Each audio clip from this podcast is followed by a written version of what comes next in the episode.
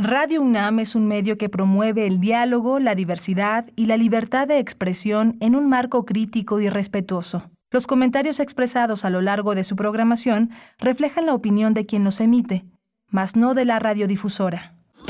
Radio UNAM presenta Primer Movimiento.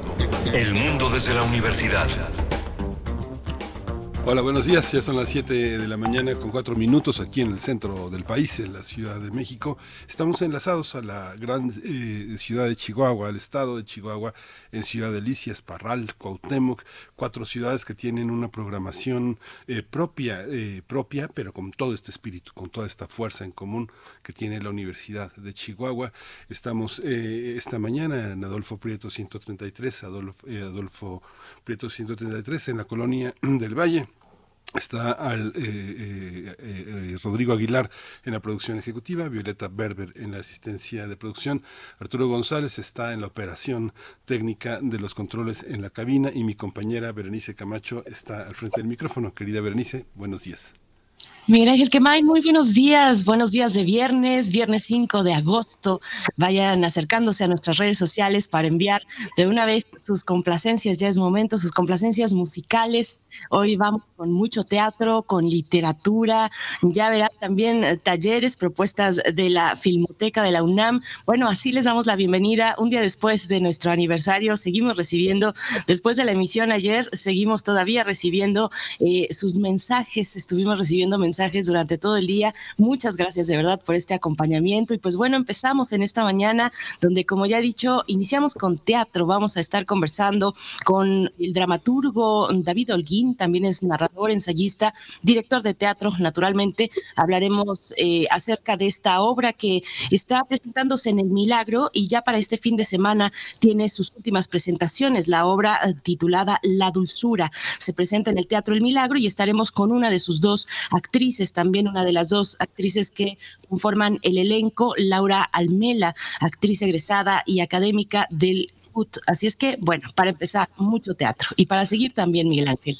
Sí, exactamente, vamos a tener esa, esa presentación. Tuvo una corta temporada que estuvo frenada porque eh, parte del equipo se enfermó, donde se contagió de COVID, ya se recuperaron, pero esta temporada se va a ampliar hasta el 7 de septiembre, va a tener eh, nuevos espacios. Este fin de semana concluye lo que tenían programado para funciones finsemanarias, pero eh, inician después del 7 de agosto con funciones ya entre semana que nos van, nos van a, nos, nos darán el detalle y sí, justamente teatro poderoso, teatro que viene de la más larga tradición escénica e independiente en México.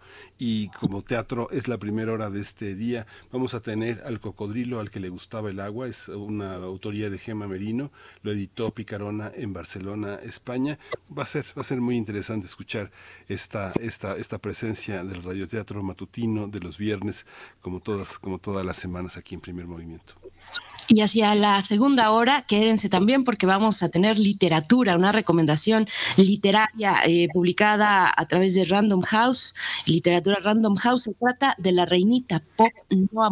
Ese es el título de esta novela, La reinita pop no ha muerto, que se gesta en Monterrey y que pasa también a Houston y que tiene distintos escenarios y es la novela de Griseida Santos Guevara. Vamos a conversar con esta escritora que es poeta y novelista, es egresada de Letras Españolas en el TEC de Monterrey y de la maestría en español en la Universidad Estatal de Nuevo México, donde se especializó en escritura creativa. Van a ver qué, qué divertida está esta novela. Es una novela, una novela breve, es una novela ligera, también muy veloz, no solamente en cuanto a su volumen, sino también en su narrativa. Es una novela que cabalga, es muy veloz y nos lleva en ese trote a las aventuras de su protagonista. Vamos a tener los detalles con su autora, Criseida Santos Guevara.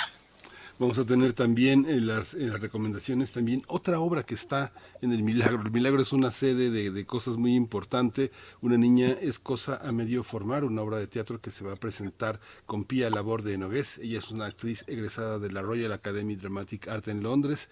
En 2019 estableció antes de la, de la pandemia una compañía de teatro que se llama Dolores. Vamos a escucharla y va a ser muy interesante. Ya es un estreno inminente de esta semana en el Milagro.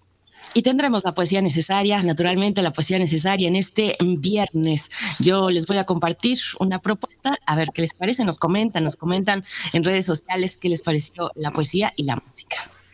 Y vamos a tener una mesa del día dedicada a dos talleres eh, de la Filmoteca de la UNAM. La riqueza de la Filmoteca es enorme, tiene un patrimonio permanente eh, al alcance de no solo de los universitarios, la universidad tiene un enorme patrimonio eh, más allá de, los, eh, de los universitarios que forman parte de la comunidad, sino que es también abierta a la sociedad mexicana. Tenemos dos talleres, un, un, un, taller de maquillaje de caracterización para cine, televisión y teatro y fundamentos de guion para documental e investigación. Imagínense, Roxana eh, va a dar eh, justamente uno de los talleres desde 2016 dirige la Muestra Nacional de Imágenes Científicas, la MUNIC, ha trabajado en el cine, en la televisión, ha dirigido, producido, maquillado, ha hecho de todo, como se hace aquí en, esta, en estos territorios nacionales. Actualmente dirige y produce Persona, una coproducción de TV UNAM, Canal 22 y Janes Casting Producciones, así que bueno, va a estar con nosotros. También va a estar José Luis Mariño,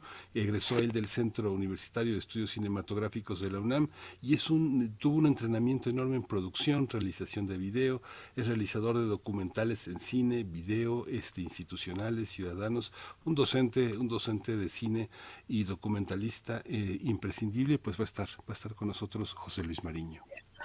Pues un viernes cultural como nos gusta, nos estamos ya frotando las manos para empezar en esta mañana y lo primero, como siempre, lo primero es lo primero, así es que vamos con nuestro reporte técnico sobre COVID-19 para esta mañana de viernes. COVID-19. Ante la pandemia, sigamos informados. Radio UNAM.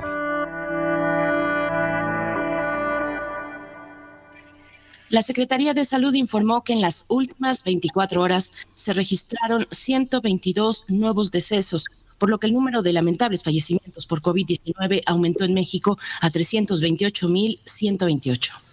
De acuerdo con el informe técnico que ofrecieron ayer las autoridades sanitarias, en ese mismo periodo se registraron 18.556 nuevos contagios, por lo que los casos confirmados acumulados aumentaron a 6.821.746, mientras que los casos activos estimados en todo el país por la Secretaría de Salud son 132.164. En, En información internacional, Estados Unidos declaró emergencia nacional por la viruela del mono, lo que permitirá a las agencias nacionales establecer fondos de emergencia y facilitará la gestión de vacunas y tratamientos para esta enfermedad. Eh, Estados Unidos es el país más afectado con el brote de la viruela del mono, con más de 6.500 contagios. En información de la UNAM, seis aspirantes al concurso de selección en licenciatura UNAM 2022 obtuvieron el mayor puntaje para ingresar al nivel superior de esta casa de estudios al alcanzar 119 aciertos de 120 reactivos. Se trata de Andrea Guadalupe Hernández, Hernández, eh, Carla Naomi Ramírez Guzmán, eh, Vidal Efren Reyes Rodríguez, Braulio Piñera Lerdo de Tejada, Bogdán Sergio Choque de Machenco y Emilio Valentino Ordóñez Rosas quienes van a iniciar, bueno, ya el próximo, el próximo lunes 8 de agosto.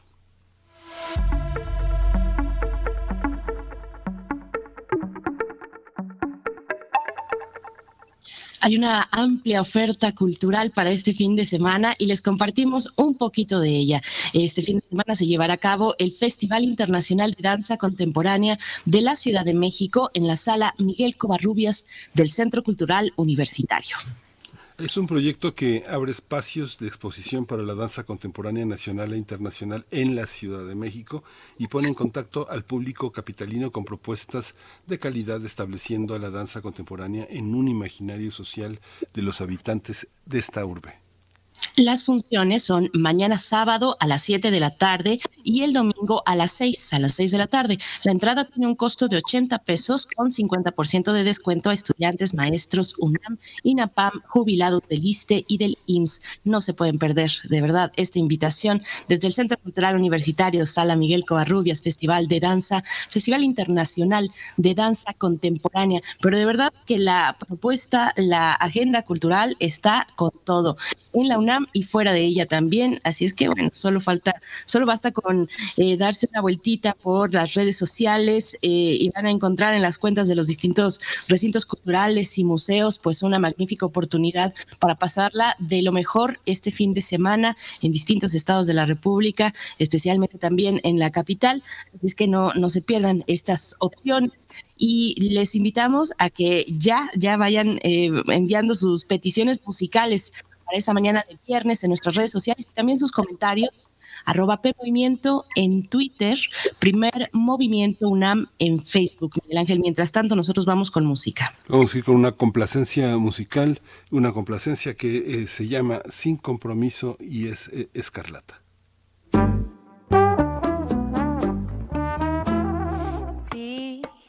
Yo ya firmé las escrituras, soy la dueña de todas las dudas, la medalla de oro, un conformarme con solo mirar y no tocar. Pero esta vez ya me cansé de ser la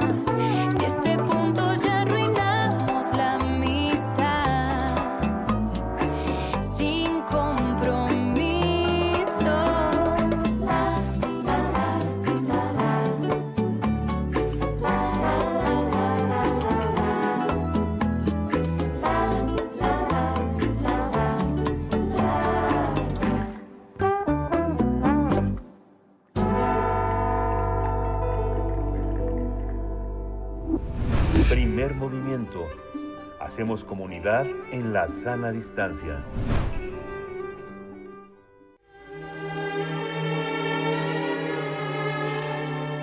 Teatro, teatro, teatro. Corre el telón y disfruta de la función.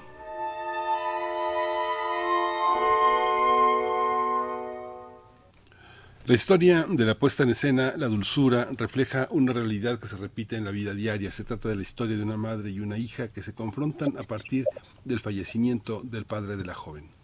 La cuestión es que el señor, el padre, siempre estuvo ausente en la vida de su hija, por lo que la joven insiste en conocer los orígenes de su vida y busca una explicación de su pasado. El punto principal que reprocha a la joven hija es saber por qué su padre nunca estuvo cerca. Esta situación de estrés, de confrontación, provoca un enfrentamiento entre madre e hija. La dramaturgia y la dirección de esta obra corren a cargo de David Holguín, mientras que el elenco está conformado por las actrices Laura Almela y Daphne Keller. Eh, esta puesta en escena va a estar este fin de semana eh, hasta el 7 de agosto y después continúa sus funciones hasta el 7 de septiembre en el Teatro del Milagro.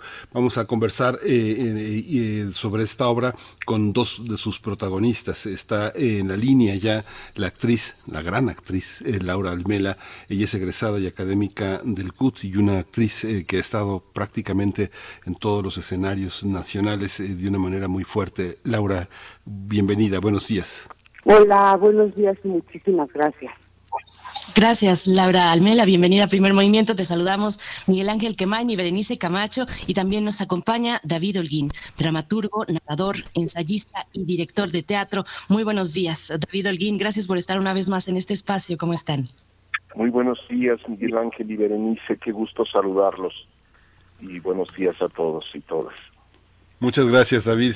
Pues empezamos, empezamos eh, a, hablar eh, de cómo, de cómo surge este proyecto en medio de una enorme eh, dificultad eh, económica para el teatro, para todos los proyectos que se generan, no solo en la Ciudad de México, sino en el país, y que hacerlo no solo es una gran propuesta estética, sino también es una, una propuesta ética en, relación a que se señala que este proyecto, su producción, hacerlo o no hacerlo, solo dependiera de un encuentro de cuatro artistas de la escena mexicana, en este caso el quienes, quienes están eh, pues son dos actrices y dos hombres de la escena, David Holguín, Gabriel Pascal y bueno, está Daphne Heller con Laura Almela. ¿Por qué, por qué destacar esta, este aspecto, David? ¿Cómo, por, por, qué poner por, por delante esta parte de hacer teatro con cuatro eh, protagonistas de la escena mexicana en estas condiciones? Eh, bueno, Miguel Ángel, pues fue una, como tú lo, lo acabas de, de por así decirlo, prologar, fue una decisión que tomamos frente a la idea de que de pronto, solo dependiendo de nuestras fuentes de financiamiento, podemos hacer lo que tenemos que hacer. Y fue una apuesta, una decisión donde justamente estas dos actrices, Gabriel Pascal y yo, decidimos en una unidad de producción mínima decir, bueno, vamos a seguir hablando de lo que tenemos que hablar y hacer lo que tenemos que hacer, lo que nos toca, es decir, hacer teatro, seguir investigando, seguir proponiendo cosas al espectador para que, que confronte, que toque su corazón, que toque eh, su cabeza. Y bueno, tratar de mantener vivo al Teatro del Milagro, no solamente con, con digamos, este, eh, resucitar algo de nuestro repertorio, sino volver a, a hacer propuestas nuevas, hacer el salto al vacío, estrenos en un momento donde evidentemente, dada pues la situación de financiamiento a las artes, pero también el, la situación sanitaria que todavía nos sigue rodeando, pues es muy difícil. Pero como decía eh, el maestro Alcaraz, y sin embargo se mueve, ¿no? Es decir, hay que seguir, hay que, hay que dar la batalla y hacer lo que nos toca, que también Sí, hay una hay una cosa que es muy muy muy conmovedora. es un es un texto para quien lo conozca y lo llega lo llega a conocer o ya lo conozca. La dulzura es un texto que eh, implica una un gran desafío para una actriz. Tú sigues ahí, ¿verdad, Laura? Bueno, bueno. Sí, sí, sí, sí. No es que pensé que se había cortado tu línea, pero pero cortado. No, qué, bien, Laura. Eh, lo que te quería preguntar es sobre la enorme dificultad teatral de un texto como este. Yo recuerdo lo último que vi muy impresionante entre Daniel Jiménez Cacho y tú fue Yo nunca lloro, una, una desnudez enorme sobre lo que significa el teatro para dos actores, para una mujer, para una mujer egresada de la UNAM, para una mujer que es madre, que es esposa, que tiene una serie de dimensiones donde gira, donde gira el teatro y donde el teatro propone también a girar la vida cotidiana. Cuéntanos un poco cómo es esta apuesta, cómo es esta relación tuya como actriz en un proyecto como el que acaba de definir David. Bueno, yo, este, aunque bueno, estoy de acuerdo que estamos en un momento teatral muy particular, tremendo, que estamos volviendo, también las condiciones específicas del milagro, que es un bueno un proyecto con el que yo siempre he simpatizado y al que me debo porque mis proyectos más fuertes, mis trabajos más fuertes han sido ahí, con toda la libertad y, y la el soplo pues que me han dado siempre David y, Gabriel Pascal. Eh, estoy de acuerdo que es un momento particular económico y en fin, pero también creo que hay una apuesta artística del lugar en donde hay una depuración, en donde eh, pareciera, eh, no digo, es muy disfrutable cuando en nuestros escenarios vemos esas enormes producciones, ¿no? Con todo el dinero, con toda la eh, publicidad. Eh, es muy disfrutable a veces, pero el teatro no vive ahí. O sea, eso no, no significa que necesariamente lo que yo entiendo por teatro se dé, que es un intercambio de otra cosa, es algo que creo que cuando alguien vive la experiencia teatral no la puedes olvidar nunca, jamás. Y cada año como maestra ves gente muy joven que tuvo el, el, el, toque, ¿no? El contacto. Entonces, este, estoy de acuerdo que hay que apoyar y que por supuesto vayan, hay que ir al teatro y vayan al milagro, pero creo que un proyecto como La Dulzura tiene otras, abreva de otro lugar también, que es eh, lo, lo, lo muy esencial, lo muy esencial desde el punto de vista actoral y también eh, teatralmente hablando. Es un estado de desnudez increíble, muy difícil, muy ¿qué puedo, qué puedo decir? Como actriz te, te, da horror, porque no hay dónde esconderse. Es un escenario muy pequeño, redondo, no, o sea, es, es un, no, no puedes escabullirte de ninguna manera, pero concentra muy bien eh, la propuesta de texto y de relación que plantea David como director y como dramaturgo y Gabriel Pascal con esta eh, propuesta de espacio. Ya tenemos de vuelta a David Holguín, conversamos, eh, estamos conversando sobre la dulzura. Eh, gracias, Laura. Y, voy contigo, David, precisamente de dónde abreva este texto. Es un texto escrito por ti, David. Cuéntanos un poco de lo que te movió a, realizar este texto que marca pues una historia tan cotidiana como, entrañable. Eh, ¿cómo, ¿Cómo está escrito? ¿Qué, ¿Qué dimensiones te interesaba, te interesaba tocar en relación a esta madre, su hija y esta hija y un padre ausente, David? Eh, gracias, Berenice. Mira, eh, por una parte, debo decir que fue también un texto muy pensado en función de las dos actrices con las que, que digamos, decidí trabajar y, y ellas aceptaron, digamos, este emprendimiento. Es decir, dos, dos actrices con una fibra emocional y una, una depuración técnica muy interesante en los escenarios creo que, digamos, pertenecen a dos generaciones distintas y, sin embargo, en muchos sentidos se hermanan en una línea posible de, de trabajo actoral. Y, por supuesto, implicaba, pues, una especie de tour de force. Podría pensarse que, que bueno, es como volver a, a ciertos planteamientos que hizo el naturalismo hace 100 años, es decir, la posibilidad de plantearte que el tiempo real equivale al, al tiempo eh, de la escena, es decir, es una noche sin tregua, donde en efecto eh, está transcurriendo el tiempo de la historia, pero a fin de cuentas es algo que a mí me, vamos, me, me interesa mucho en mi dramaturgia, cómo manipulamos el tiempo y cómo abrimos paréntesis interiores hacia la subjetividad y creo que es algo que nos proponíamos en la puesta en escena. Aparentemente estamos justamente en esa en esa idea de cotidianidad de, ese encuentro y nos vamos finalmente hacia el interior, la subjetividad de cada una de estas dos personas heridas y cómo de pronto la finalmente el, el, el amor, la, la dulzura, la, la entraña, los vínculos establecidos para los que sobreviven, a fin de cuentas pueden vencer también eh, los impulsos de muerte, ¿no? O los impulsos oscuros. Eh, es una, una noche difícil, una noche eh, dura la que se enfrentan estas dos mujeres. Eh, y Laura, bueno, qué, gran oportunidad que un texto dramático se confeccione pensando en el perfil actoral, en este caso en el tuyo eh, y también en el, de Daphne Keller. Eh, cuéntanos un poco cómo fue para ti enfrentarte al texto por primera vez. cuéntanos de tu personaje, cómo lo desdoblas, cómo lo exploras, cómo, cómo fue preparado, Laura.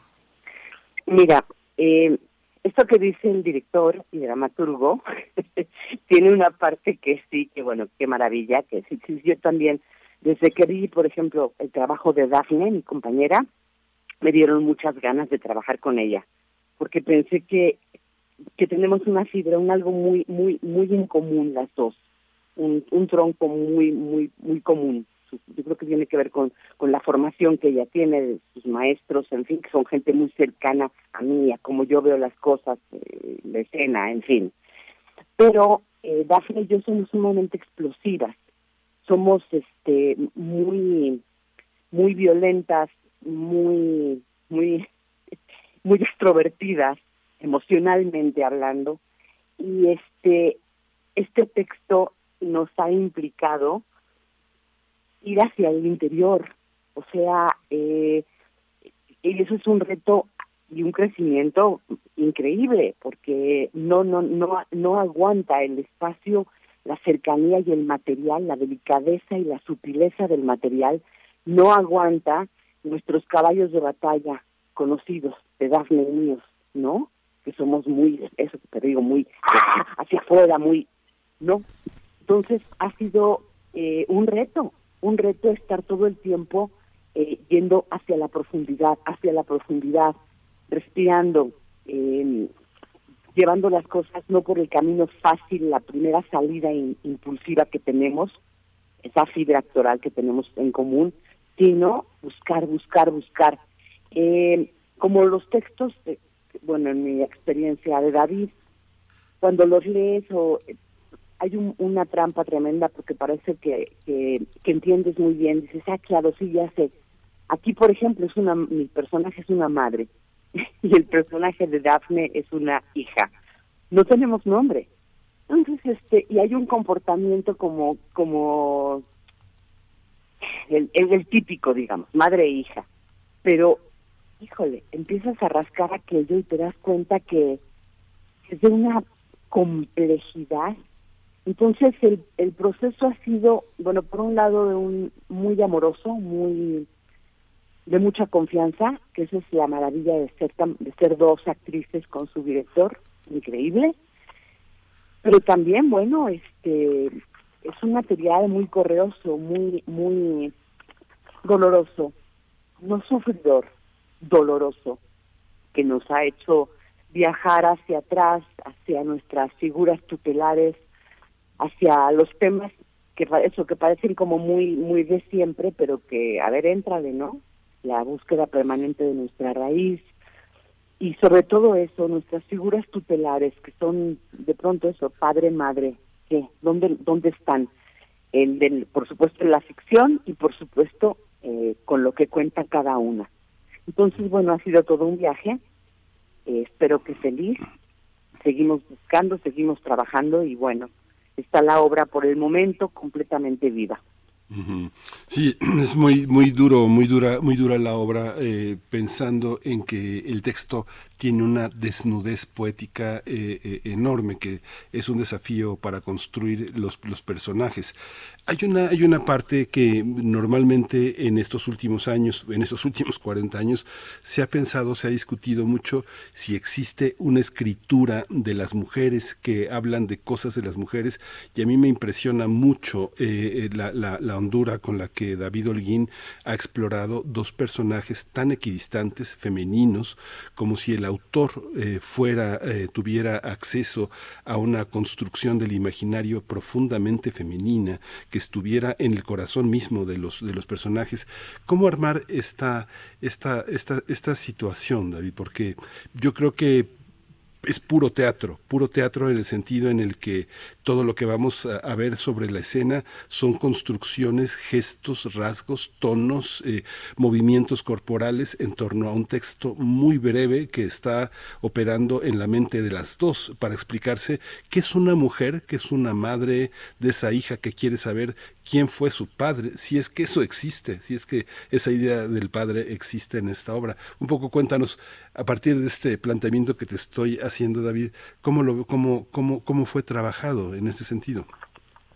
Mira, creo, Miguel Ángel, que las mujeres y los hombres de teatro, la misión primordial que tenemos es romper como nuestros eh, digamos, lugares comunes, nuestros prejuicios, crecer en la mayor medida de la posible, como con una flexibilidad enorme, hacer del corazón y de la piel un músculo eh, radicalmente abierto, radicalmente flexible a la experiencia humana. Y en ese sentido es la única posibilidad en que, en que ellas, en que nuestras dramaturgas, en que nuestros dramaturgos puedan acceder al, al otro, a la otra, es decir, experiencias radicalmente distintas a veces de la propia. Y, creo que en ese sentido es como, como decirte, una, una batalla de años, una batalla de vida también, de aprendizajes, de reeducaciones personales, y en ese sentido, pues implica ese reto por apropiarse de, de algo que no soy, pero por supuesto contando con, con dos mujeres absolutamente inteligentes, sensibles, con historias personales muy entrañables, muy difíciles, muy duras y volcadas, digamos, con una enorme generosidad eh, hacia, hacia un trabajo artístico, donde implica, por supuesto, ya no solo la experiencia personal y vital, sino la construcción, lo que estás diciendo, el artificio a fin de cuentas, el gesto, la, observación del comportamiento ajeno, la no sé, el intento por depurar la, la minucia psicológica de otra persona y de, y de otro. Es un privilegio, creo yo, de pronto el, el autoconocimiento que implica, que implica el teatro, que implica meterse a, al, a todo lo que ofrece las artes escénicas, eh, más allá pues de, de las satisfacciones económicas que pudiera brindar o, o de las de las posibles satisfacciones a, a, la feria de vanidades. Creo que la esencia del asunto y, y un poco ese fue el proyecto ético de la dulzura fue volver a, a la esencia de lo de, de, de, por qué decidimos dedicarnos a estos a esto que es un camino pues a fin de cuentas de exploración de la vida, de la exploración del comportamiento humano y cómo nos encontramos nosotros en, eso, cómo nos, nos miramos en última instancia y aprendemos de, de la experiencia humana. Hay una parte, Laura, que eh, me imagino que debe ser tan difícil porque finalmente es un diálogo intergeneracional, es un diálogo entre dos mujeres. Una hija que le puede preguntar a un ser humano eh, ¿Cómo fue que fue ese hombre mi padre? ¿Cómo fue que te enamoraste? ¿Cómo fue tu sexualidad? ¿Qué recuerdas de él? ¿Lo conociste? ¿Quién soy yo en relación a todos esos recuerdos que quieres tener? Cuéntanos un poco cómo se da ese diálogo, Laura, cómo se construye en el sentido de artificio que está proponiendo David, cómo se construye esa memoria en la que todos vamos a terminar identificados, porque todos hemos escuchado, yo creo, este parte de esos diálogos que propone David Holguín en la escena, pero los hemos escuchado en la vida o los hemos vivido, ¿no? Pues sí, exactamente, todos los hemos escuchado y este y, hay una cosa muy muy bonita que de la gente que ha visto la obra que dicen parece que me estuvieron espiando, porque sea cual sea nuestra historia, bueno que obviamente hay, hay todos los matices, pero sí hay eh, todos nos hemos hemos hecho las mismas preguntas, todos hemos rascado sobre nuestra raíz. Esa es una necesidad. Por otra parte está también la necesidad, y esto es generacionalmente, como me preguntas, muy interesante, de cerrar de pronto capítulos, de, de ir más ligeros por la vida, que no podemos de pronto avanzar con todo el peso de lo que implica la historia familiar, la historia eh, hasta simplemente de pareja, de donde venimos, ¿no?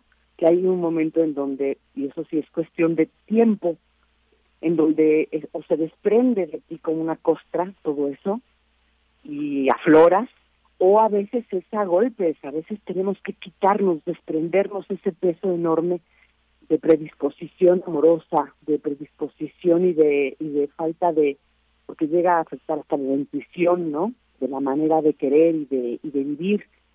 Entonces yo creo que es algo que, que, que no importa si, si este lo acabamos viviendo todos, pero, si alguien alguien más joven, eh, digo, yo tengo 60 años, y, sí, digo, qué barbaridad, qué, qué cosa yo pedía cuando, desde mi juventud, qué cosa yo pedía como respuesta a mi, a mi madre, a mi padre, las que estas fueran, eh, que no había manera porque es cuestión de tiempo, o sea, no es como ponerte junto a la estufa y esperar que se cueza un, unos garbanzos, o sea, aunque tengas prisa, tienen su tiempo. Creo que estos asuntos tienen su tiempo. Y es, es algo que me encanta a mí de la obra, que la, hija no es una jovencita, la hija es una mujer, la madre es una mujer mayor, pero este está esta avidez por por por querer también precipitar precipitar las cosas, ¿no? Eh, en cuanto a no solamente a, datos, datos del pasado, sino a dónde coloco lo que voy obteniendo y, tan, y, y en último caso si estoy realmente dispuesto a asimilar y a recibir la verdad de, de dónde vengo, ¿no? De qué historia de amor, de qué o de qué desencuentro o de qué trauma o lo que sea, de dónde de dónde venimos, ¿no? Buscar la propia raíz es una pulsión que, que difícilmente se puede detener, que brota, que permanece hasta que la respuesta nos deja un poco satisfechos o un mucho Ahora, eh, perdón, en, en, la dulzura además hay algo que es hermosísimo, que es esta, esta avidez de la hija por preguntar y preguntar y querer saber, pero de pronto eh, resulta que tiene, las, tiene enfrente la posibilidad de saber incluso, bueno, tiene todos los elementos y decide no, o sea, eh, eh, no lo que lo que realmente luego buscamos es este es otra cosa, es otro tipo de contacto, no no anecdótico. ¿Me explico? O a lo mejor eh, queremos simplemente eso, cerrar un capítulo, cerrarlo para siempre. Precisamente me inquieta mucho la historia de la mamá, eh, porque como dice Miguel Ángel y como comenta ampliamente también Laura, pues en México basta con girar la mirada para encontrarnos con una mujer que, es madre y que atraviesa estas circunstancias. Me quedo pensando en cuál fue la intención de no poner nombres a estos personajes, eh, en fin, pero, pero vamos a dejar en ese suspenso, en ese suspenso al menos para mí pensando en, esta mamá, me, me inquieta, me, eh, es un proceso bien distinto, ¿no? El de madre e hija David Holguín, pero yo quisiera preguntarles, ya para ir cerrando esta charla, eh, hablamos mucho ahora después de la pandemia o después, después entre comillas, estamos en un después suspendido que, que no sabemos a veces bien hacia dónde se mueve, pero hablamos mucho del regreso de los creadores escénicos al teatro, a los foros, a los espacios, pero creo que también es importante saber cómo regresan los públicos. ¿Qué nos pueden comentar ustedes? ¿Cómo, cómo viene el público? ¿Cómo lo han sentido con este regreso a los foros, a los teatros, a este encuentro cara a cara con, con los creadores, con las obras? David Holguín, ¿cómo ha sido para, para el milagro? Bueno, enfrentamos eh, como, como una, una gran dificultad, digamos, por un lado la, la desconfianza, por otro lado eh, también observamos una avidez, una necesidad, eh, pero no deja de, de, persistir ese fantasma alrededor de, de, digamos, de los contagios y demás. Pero bueno, este, como que nos vamos acostumbrando eh, unas y otros, unos y otras, a que de pronto, este, si siempre hacemos la metáfora del teatro como la vida, hay una dosis de azarosa en, en lo que nos pasa. En numerosas, hemos oído de numerosas producciones, entre otras la nuestra, donde de pronto fin de semana se cancela por COVID y bueno, la gente se descontrola, no sabe si ir, no ir, pero finalmente regresa. A nosotros ya nos ocurrió y el día de ayer que dimos función, bueno, gratamente tuvimos eh, tres cuartos de nuestra de nuestra de nuestra sala ocupada y, y fue un, fenómeno que ocurrió el día anterior eh, revisábamos la taquilla y bueno había cuatro boletos no y de pronto de un día para otro corrió la voz afortunadamente de que nuevamente estaba en, en cartelera y la gente va creo que, que ese es un, un algo que se construye en el tiempo en relación con un espacio y que es algo que a lo que hemos aspirado en el milagro, que es a ese eh, debernos y establecer lazos con nuestra comunidad, con nuestro público, que, que de alguna manera está ahí, sabemos que está ahí y que, y que bueno, obedece a una historia a fin de cuentas, no solo no solo es un acto, pues como lo dice el propio nombre, de milagro, sino que obedece a un trabajo, a una línea, a un perfil, a una, una, una manera de hacer las cosas y que creo que en ese sentido, pues rinde frutos al paso del tiempo, ¿no? Eso es algo que es fundamental, creo yo, para, para digamos, en este diálogo intergeneracional, el salvar nuestros espacios independientes, el salvar las, las salas que, que ofrecen alternativas diferentes a las maneras habituales de producción, el que eh, de pronto se sigan esas ventanas abiertas a, al trabajo de, de, los jóvenes y que y que bueno a, a, fin de cuentas logren una por un lado digamos esa autonomía acobijadas por la sociedad pero por otro lado la comprensión por parte de las autoridades culturales a que son lugares heterodoxos y que requieren finalmente no estar nada más bajo la lógica del mercado. Ay, David, qué, qué, qué, emocionante, qué emocionante escucharlo. Pues vamos a estar ahí en todas las funciones que podamos. Yo creo que a veces este uno no tendría que ver las cosas solo, solo una vez, sino que en el caso del teatro siempre conviene regresar, que es algo, que es una cultura que pues a veces no tenemos. Pero bueno, este fin de semana, viernes, hoy a las 8 de la noche, mañana sábado a las 7, el domingo a las 6, y luego continúan las funciones del 15 de agosto al 27 de septiembre, lunes y martes a las 8 de la noche. Lo vamos a poner en nuestras redes sociales. Les agradecemos mucho que eh, hayan estado con nosotros. Querida Laura Almela, muchas gracias. Gracias a ustedes, muchísimas gracias. Gracias, Laura. Gracias, David Holguín, nuevamente por tu presencia. Gracias, Miguel Ángel, Berenice. Fuertísimo abrazo y que todo vaya bien para ustedes. Gracias. Gracias, otro abrazo fuerte de vuelta y bueno, ahí está, ahí está esta propuesta en el Teatro El Milagro. Nosotros vamos con radioteatro, radioteatro de esta mañana, El cocodrilo al que no le gustaba el agua, de la autoría de Gema Merino, editado por Picarona Barcelona, España. Vamos a escuchar.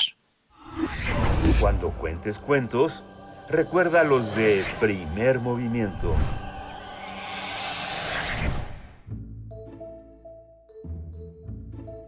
El cocodrilo al que no le gustaba el agua. Texto e ilustraciones de Gema Merino. Editado por Picarona con el sello infantil de Ediciones Obelisco, Barcelona, España. Érase una vez un pequeño cocodrilo al que no le gustaba nada, pero nada el agua. Él quería jugar con sus hermanos, pero todos estaban ocupados aprendiendo a nadar y a bucear. Y a nuestro cocodrilo no le gustaba nadar y mucho menos bucear. Lo que en realidad le gustaba era subirse a los árboles, pero a nadie más le gustaba. Al no tener con quien jugar, se sentía solo. De modo que el pequeño cocodrilo tomó una decisión había ahorrado dinero de todos los regalos del ratoncito Pérez y sabía exactamente qué quería comprarse. Al día siguiente se llevó su nuevo flotador a la piscina. Jugaría con sus hermanos y hermanas. Pero no podía jugar a la pelota, ni tampoco nadar bajo el agua. Y aunque subir por la escalera era divertido, no quería saltar del trampolín pero tampoco deseaba estar solo, de modo que decidió intentarlo por última vez. A la una, a las dos, a las dos y medio y a las tres.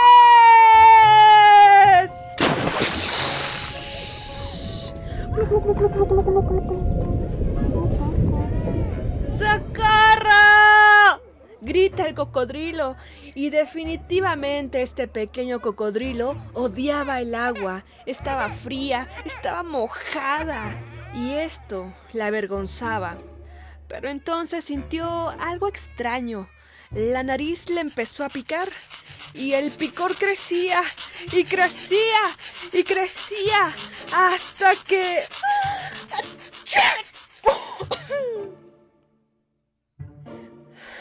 Y crecía y crecía y crecía hasta que...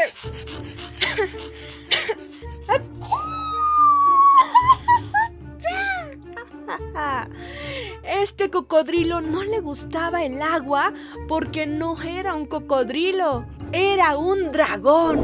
Y escupió ese fuego enorme. Y este dragoncito no había nacido para nadar, había nacido para echar fuego y también para volar. El cocodrilo al que no le gustaba el agua. Texto e ilustraciones de Gema Merino. Editado por Picarona con el sello infantil de Ediciones Obelisco, Barcelona, España.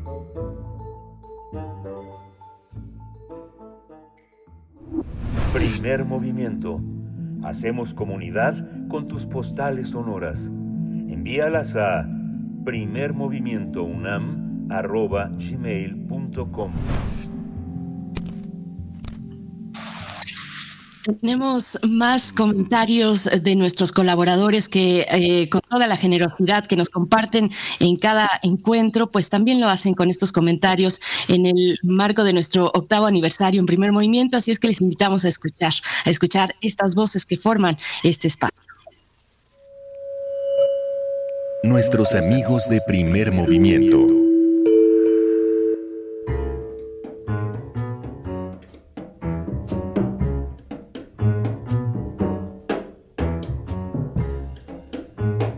Felicidades a Primer Movimiento por ocho años de actividad.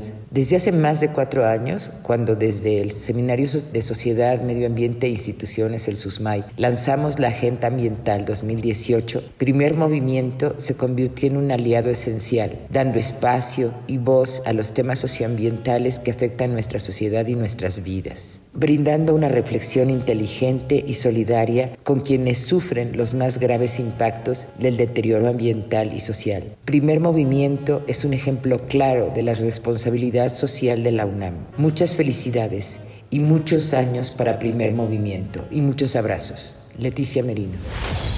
Hola, mi nombre es Moisés Garduño García, profesor de la Facultad de Ciencias Políticas y Sociales de la UNAM. Envío este mensaje para felicitar a todos nuestros colegas de primer movimiento en su octavo aniversario. Felicidades, amigos queridos, por su profesionalismo, por la creación de un gran periodismo tan necesario en nuestro país y en nuestra universidad y por el espacio siempre abierto a las cuestiones locales, nacionales e internacionales para el bien de nuestra comunidad. Un fuerte abrazo por estos ocho años y por los que vienen. Soy Renan Martínez Casas, comunicador comunitario y director de Signos y Sentidos Comunicación Estratégica. Luego de casi cinco años, podría resumir en tres puntos lo que significa para mí, como comunicador comunitario, colaborar con el noticiero radiofónico de nuestra Universidad Nacional. Conversar para una audiencia atenta e inteligente acerca de lo que sucede en Oaxaca e importa a la nación. La siempre interesante búsqueda de diversas formas de acercarnos a su comprensión de la mano de Berenice Camacho y Miguel Ángel Quemain. Un puente para acercar a nuestros pueblos y comunidades originarias con la opinión pública del país. Muchas felicidades y larga vida para el primer movimiento en su octavo aniversario. Le saluda Luis Guacuja, responsable del programa de estudios sobre la Unión Europea en el posgrado de la UNAM. Mi más sincera felicitación a Primer Movimiento y a todo el equipo que lo hace posible cada día. Dirección, producción, controles, edición, a los eh, conductores, a todo el equipo técnico. La verdad es que han sido ya varios años de acompañamiento mutuo, de complicidad y de una muy grata colaboración, lo digo sinceramente, para hablar de temas internacionales y de coyuntura. Que vengan muchos, muchos aniversarios más. Enhorabuena. Hola, soy Clementina Kiwa para Primer Movimiento. Me estoy enterando con mucha emoción que hoy es un aniversario más de primer movimiento y les mando un saludo muy cariñoso a toda la producción del programa y por supuesto a Radio UNAM por este esfuerzo que hacen todos los días de mantenernos informados. Y bueno, quiero también agradecer la oportunidad que me han dado de participar con ustedes una vez a la semana hablando sobre los temas de medio ambiente que creo que son muy relevantes para el momento que estamos viviendo en nuestro planeta. Les mando un gran abrazo y mil, mil felicitaciones. Mi nombre es Lorenzo Meyer y cada 15 días contribuyo con un comentario a primer movimiento. Se trata de un programa en general de comentarios sobre temas que se presentan en las noticias, pero que en nuestro caso, en primer movimiento, tratamos de ir un poquito más a fondo y además hay un intercambio entre el presentador del o los presentadores, perdón, porque son un par de presentadores del programa y yo. No sé eh, qué tan a fondo hemos llegado, pero intentamos y eso es de celebrarse. No es nada más la presentación de la noticia, es ir un tanto más al fondo, las causas de esta noticia, los efectos de esa noticia y en ese sentido creo que tenemos una ventaja sobre otros medios informativos. No es la costumbre hacer este tipo de comentarios de la noticia que se presentan, pero es muy buena costumbre y esperemos que en los años por venir esto siga y se mejore, se perfeccione para dar al auditorio el tema y su contexto. Y es mi comentario para estas celebraciones de octavo aniversario que esperemos se cumplan muchos más en el futuro de primer movimiento. Hola, soy Luis Zambrano del Instituto de Biología de la UNAM. Quiero felicitar en este aniversario a Primer Movimiento por estos ocho años. Ocho años que nos han traído noticias, ocho años en los que hemos podido tener debates, ocho años en los que les ha interesado el ambiente, la biología, la ecología. Les agradezco mucho por eso, porque ha sido un lugar importante para poder difundir este tipo de noticias. Muchas felicidades.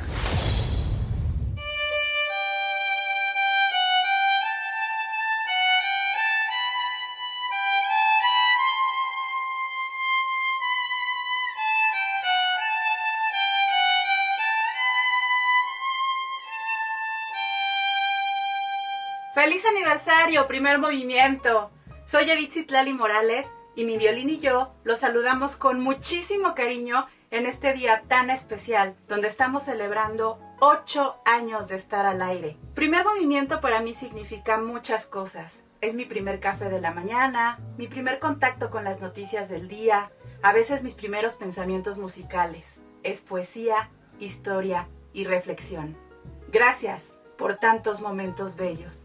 Muchísimas felicidades y larga vida para primer movimiento.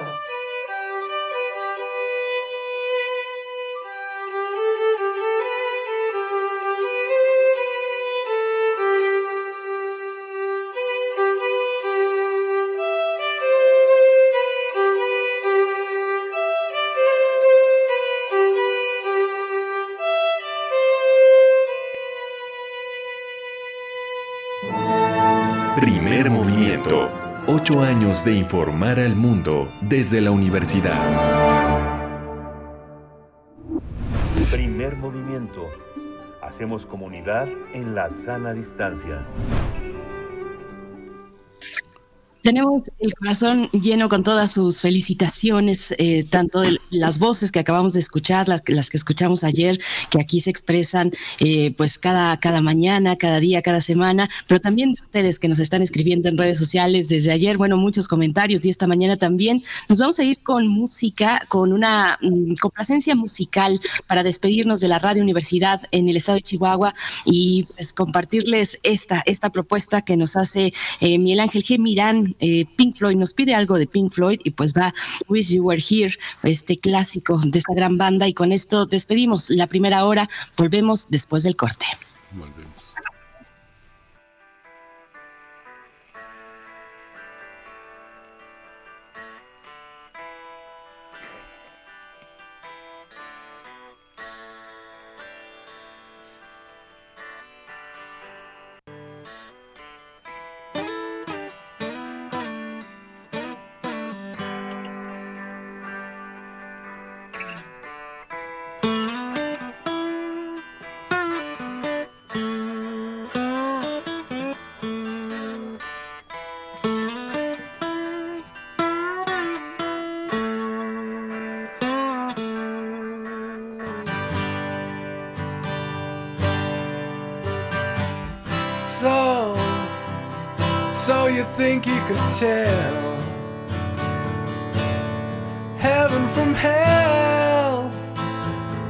Blue skies from pain.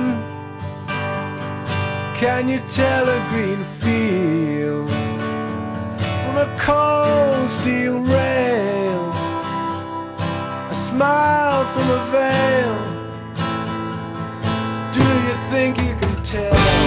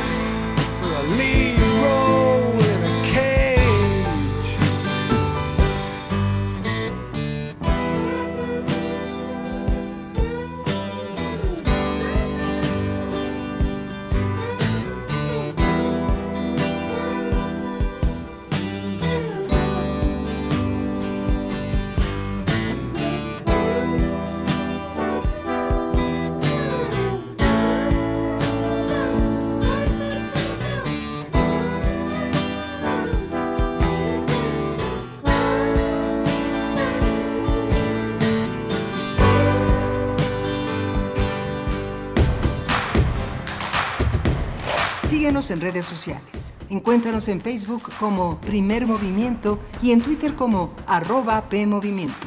Hagamos comunidad.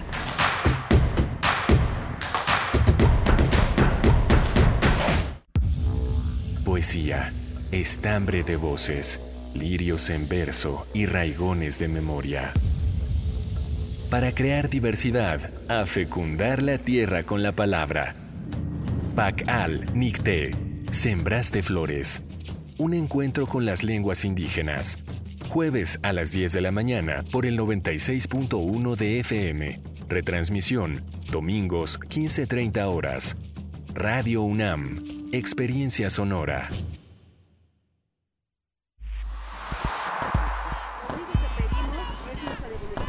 Un mundo raro. Post-verdad, post-pandemia y Una producción de Radio UNAM y la Unidad de Investigaciones Periodísticas de Cultura UNAM. Lunes, 12 del día. 96.1 FM. Experiencia sonora. Habla Alejandro Moreno, presidente nacional del PRI. Porque violar la constitución es traicionar a la patria, abandonar al pueblo cuando más necesita de su gobierno es traicionar a la patria, abandonar a las mujeres, es traicionar a la patria, abandonar a los periodistas y a los niños, es traicionar a la patria. Están moralmente derrotados.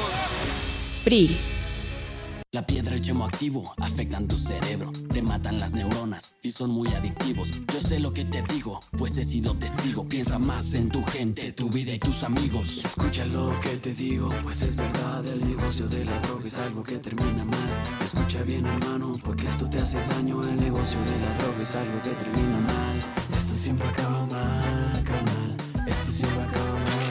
Si necesitas ayuda, llama a la línea de la vida 800-911-2000. Durante la pandemia, la UNAM no se detuvo y logramos números muy positivos. Más de 200.000 estudiantes obtuvieron becas para bachillerato, licenciatura o posgrado. Entregamos más de 68.000 tabletas. Triplicamos nuestras aulas virtuales a más de 88.000. Con más estudiantes beneficiados, nos refrendamos como la Universidad de la Nación. Somos positivamente UNAM. Queremos escucharte. Llámanos al 55 36 43 39 y al 55 36 89 89. Primer movimiento. Hacemos comunidad. Muy buenos días, ya son las 8 con 3 minutos. En este viernes 5 de agosto se va terminando la primera semana de este octavo mes del año 2022. Les saludamos eh, y damos la bienvenida a todos los que se están sumando en estos momentos a nuestra transmisión. Es una transmisión en vivo, en vivo y a todo color que nos permite eh, la sonoridad, eh, la comunicación y la escucha a través del 96.1 de la frecuencia modulada y el 860 de AM. Se suma y nos suma, en realidad nosotros nos sumamos a Radio Nicolaita, que nos hace un espacio durante esta hora en el 104.3 y nos permite llegar hasta toda su comunidad allá en Morelia, la comunidad de la Universidad Michoacana de San Nicolás de Hidalgo. Muchas gracias, Radio Nicolaita. Empezamos nuestra segunda hora de transmisión, pues seguimos recibiendo sus comentarios y les agradecemos, todo el equipo agradece esos comentarios, esa, no necesariamente buscamos una palmada en, en el hombro, pero sí saber que están ahí, que somos una comunidad y una comunidad a través de la escucha y, de, y del diálogo también. Así es que todo este equipo que encabeza Rodrigo Aguilar en la producción ejecutiva les agradece. También está Violeta Berber esta mañana rifándose mucho en la asistencia de producción. Arturo González frente a la consola, Tamara Quirós en las redes sociales y Miguel Ángel Quemain en la voz y en la conducción de Primer Movimiento. ¿Cómo estás, Miguel Ángel? Hola, Berenice. Pues muy bien, muy contento de estar en este viernes al frente de este micrófono con una comunidad tan rica, con tanta gratitud que tenemos con nuestros colaboradores y que es recíproca porque finalmente eh, nos devuelven parte de lo que ellos eh, nos han eh, dado con creces, que es esta certeza de que la universidad está en el camino informativo, periodístico, eh, correcto, en el sentido de ético, de incluyente, de, de, de, de, recoger las manifestaciones, de ir más allá de lo inmediato, de combatir todas estas ideas de morbo espectaculares, este, transitorias y tratar de pensar en lo más permanente. Hoy vamos a tener Venimos de la dulzura y vamos a otro tipo de dulzura, la que tiene una, una, una, novelista sorprendente. No es lo primero que publica, pero La Reinita Pop no ha muerto. Es eh, este, este libro que ahora nos eh, da Criseida Santos Guevara, la fortuna de que se ha colocado en el espacio norteño, en el espacio de Nuevo León, esta novela breve, apretada, pero que es totalmente transfronteriza. Es una novela que hace posible que varios escenarios industriales del norte eh, que viven en esta inmediatez y en esta superficialidad sean puestos en una radiografía muy muy interesante. Es una novela que es nada nada este nada tradicional. Es una novela que el lector que transite por ella se va a sorprender del enorme eh, riesgo, de la enorme audacia, del enorme humor, de, que la parodia de uno mismo, reírse, como decía Tito Vasconcelos el miércoles pasado, es necesario. Y esta es una novela que ríe, es una novela llena de humor y de dulzura, pero también de muchísima, muchísima acidez. Sí, ya, ya lo verán y bueno, muy recomendable hacerse de un ejemplar de la reinita pop no muerto de Criseida Santos Guevara. Vamos a tenerla en unos momentos para conversar sobre esta novela que es trepidante. Uno se sube y ya no para eh, entre el humor y la ternura, como bien lo dice Ángel. Así es que hoy, hoy en primer movimiento todo va de cultura, todo va de recomendaciones culturales, así es que nos estamos frotando las manos porque nos encanta, nos encanta porque además es viernes y les damos a ustedes esa posibilidad eh, de, pues, de acercarse a todos estos proyectos, a estas puestas en escena. Es el caso también de la obra que estaremos comentando, Una niña es cosa a medio formar, es el título de esta obra de teatro que se presenta en el Teatro El Milagro y vamos a conversar con Pia Laborde Nogués, actriz egresada de la Royal Academy of Dramatic Art en Londres. Eh, en 2019 estableció la compañía que se llama Dolores, así es que vamos a tener eh, para esta hora, seguimos así con teatro, con literatura y con sus comentarios en redes sociales. Solo, solo nos queda mencionar, algún, mencionar los nombres porque son muchos comentarios desde ayer. Rubén Ortiz, Zacarías Miguel Alonso, Alfonso de Alba Arcos, Martelena Valencia, Daniel también, Jorge Morán Guzmán, Felipe Gómez, eh, Franz Cafe, eh, mm, bueno, en fin, son Diana Flor Linares también, gracias por escribir, eh, Susana Castillo está por acá, bueno, nos escribía ayer Jorge Morán Guzmán, no quiero dejar a Irinet Gómez también, colega periodista que nos, que nos manda felicitaciones por este aniversario, la misma Alicia Vargas Ayala que compartió con nosotros ayer en, la sección de Derechos Humanos, Laura Lemanscat, Ignacio Buendía, Fernando RC, Jorge Burgos, eh, Octavio Osuna, Flechador del Sol, bueno, eh, Hilda Saray, que también conversamos con ella ayer. Eh, bueno, gracias, gracias de verdad, Pedro Gutiérrez, por todos sus comentarios. Señora Moni también nos escribe, Hernán Garza, Iracema, bueno, pues muchos comentarios, Sofi Mircaya, pues con, con, este, con este cariño de verdad de un recorrido, de, un, de una historia de ocho años que, bueno, que durante la pandemia tuvo su, su particularidad de una, un acompañamiento cercano cuando todos estábamos tan aislados. Pues así lo sentimos nosotros también, creo, Miguel Ángel porque nos hacen varios comentarios unos al respecto y creo que también de este lado sentimos eh, esa cercanía en, tiempos pues de tanta incertidumbre como fue el primer año, el primer año y medio de la pandemia antes de que surgiera eh, una vacuna. Pues bueno, gracias por, comentar en redes sociales y también atendemos sus complacencias musicales para esta mañana. ¿Cómo ves, Miguel?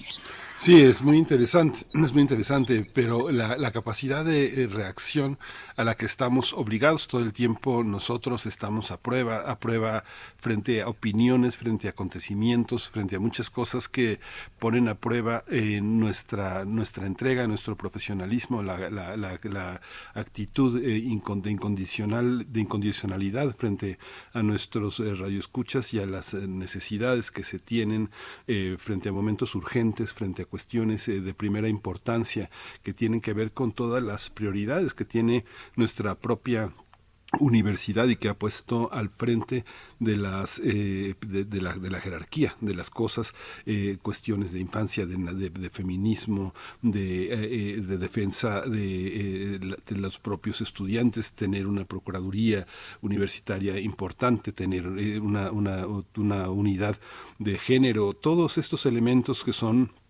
tan importante es la, el tema de la salud, de generar una estructura solvente, e intelectual y de salud frente a COVID-19, todas estas, la, capacidad que tiene la universidad de enfrentar eh, los territorios del desastre, la ayuda para los pueblos eh, que han estado con inundaciones, con eh, contagios, con toda esta parte que la universidad, sus estudiantes, su comunidad tiene para, para responder a todas las urgencias del país es muy, muy, este, muy importante este espacio al que pertenecemos y bueno, la pandemia fue un reto, pero creo que todos los retos que ha enfrentado Radio UNAM para cada generación es un ejemplo, es un desafío y, yo creo que estar en este espacio es eh, aceptarlo y tratar de tratar de superarlo todo el tiempo. ¿no? Sí, es una, eh, una prueba de todos los días, a cada minuto. Eh, los tiempos políticos también han cambiado. Cuando surgió primer movimiento hace ocho años, pues era muy común criticar al presidente y todos estábamos de acuerdo en criticar al presidente, pero estamos eh, en esta nueva generación de, primer movimiento o esta, esta composición distinta, no nueva generación, sino una composición distinta de primer movimiento, pues estamos en ese reto, en ese reto constante eh, en leer, en leerles a ustedes, en leer el momento político por el que atraviesa nuestro país. Es un desafío y estamos, eh, pues, mm, con, eh, nos sentimos privilegiados de estar al frente de, este, ese desafío que, que vaya que nos hace pensar, nos hace pensar constantemente en cómo cómo pararnos frente a ustedes. No nos mueve la cuestión económica, eh, naturalmente, porque pues es un medio público y es un medio universitario. Además, el que esté buscando eso, un beneficio económico, un espacio como este, pues está muy equivocado, pero, pero nos mueven otras cosas, otras cosas y seguir con ustedes acompañándoles cada mañana, eh, pues es, es, lo que nos llena el corazón. Así que bueno, pues gracias por sus comentarios. Nosotros vamos ya directamente para hablar de la reinita pop no ha muerto con su autora Criseida Santos Guevara. Toma nota y conoce nuestra recomendación literaria. En su novela La reinita pop no muerto, la escritora Criseida Santos Guevara aborda la historia de Lupe, una mujer a la que todos le advirtieron que era mejor que no escribiera sobre su vida, ni de Monterrey, ni de Houston, y mucho menos de su decepción amorosa. Sin embargo, Lupe es inquieta y le cuesta mucho, tra eh, mucho trabajo callar, así que no le importa lo que dicen, cómo lo dicen y se afecta a los demás. Además, lo cierto es que al final el destino siempre le echa abajo sus planes, por lo que se convierte en una famosa rapera para después ser una operadora de call center, pero a la vez pierde la ilusión por un amor mal correspondido. Refugiada entre la música pop, Lupe busca ser una gran escritora, por lo que la historia de la reinita pop no muerto traslada al lector por una extravagante talk show. Esta novela invita a los lectores a compartir un viaje divertido. Mientras una mujer busca un lugar en el mundo, habla de racismo, así como de las sociedades consumistas y que se conforman con la forma, pero no con el fondo.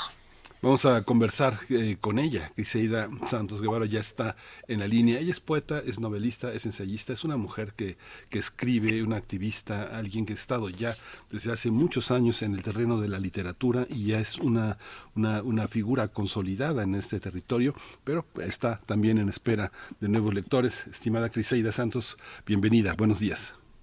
Buenos días.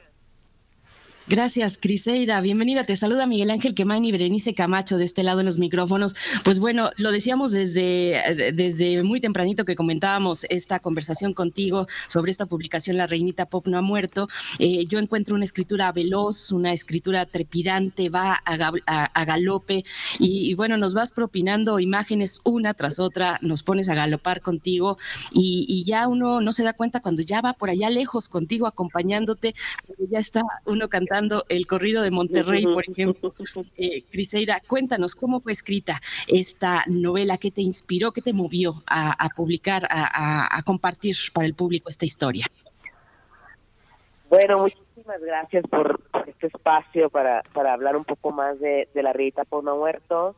Eh, Lupe es un, un personaje que está eh, entre un entre una transición entre una sociedad que que ya no entiende porque bueno Lupe tiene tiene sus añitos no entonces eh, es un es un personaje que está así en esa transición entre un mundo en, el que sí entiende y no entiende y está tratando de, de entender cuáles son las reglas del juego de este, de este nuevo mundo en cuanto al amor en cuanto a eh, las eh, en cuanto a, sí en cuanto a la sociedad que está viviendo en cuanto a, a, a la cultura en cuanto y bueno en fin por eso es la revista no muerto porque hace un montón de de, de de referencias a un pasado cultural que todos hemos vivido o que al menos todos podemos identificar a través de las canciones a través de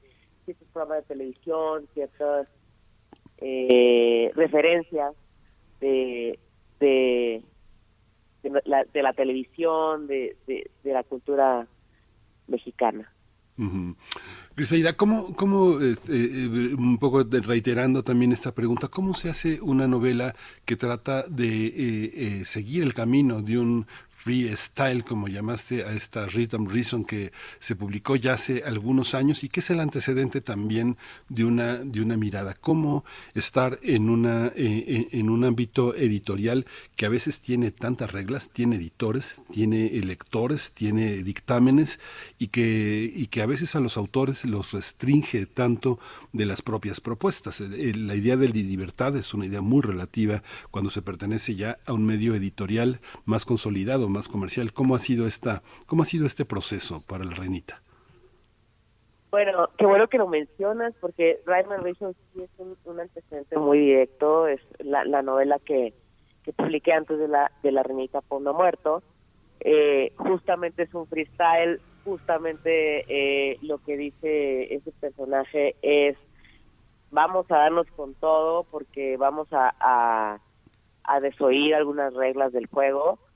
Y en el caso de la de la Renita Pondo está más más suavizado, más más tropicalizado, más eh, más en, en sintonía eh, con algunos referentes y, y, y con un discurso ahora sí que políticamente correcto este que, que pueda que pueda que, la gente pueda relacionarse un poco no no necesariamente bueno la reglita por uno muerto Guadalupe que es el personaje principal tiene una atracción hacia una persona del mismo sexo pero eh, no es determinante. Creo que ahí lo que lo que está en juego es una una cuestión más humana, cómo cómo nos relacionamos eh, y cómo nos relacionamos no solamente con con otros con otras personas, sino cómo nos relacionamos con nuestra realidad, con nuestra eh, historia, con nuestra sí, con nuestro con nuestro contexto. En el caso de Guadalupe que,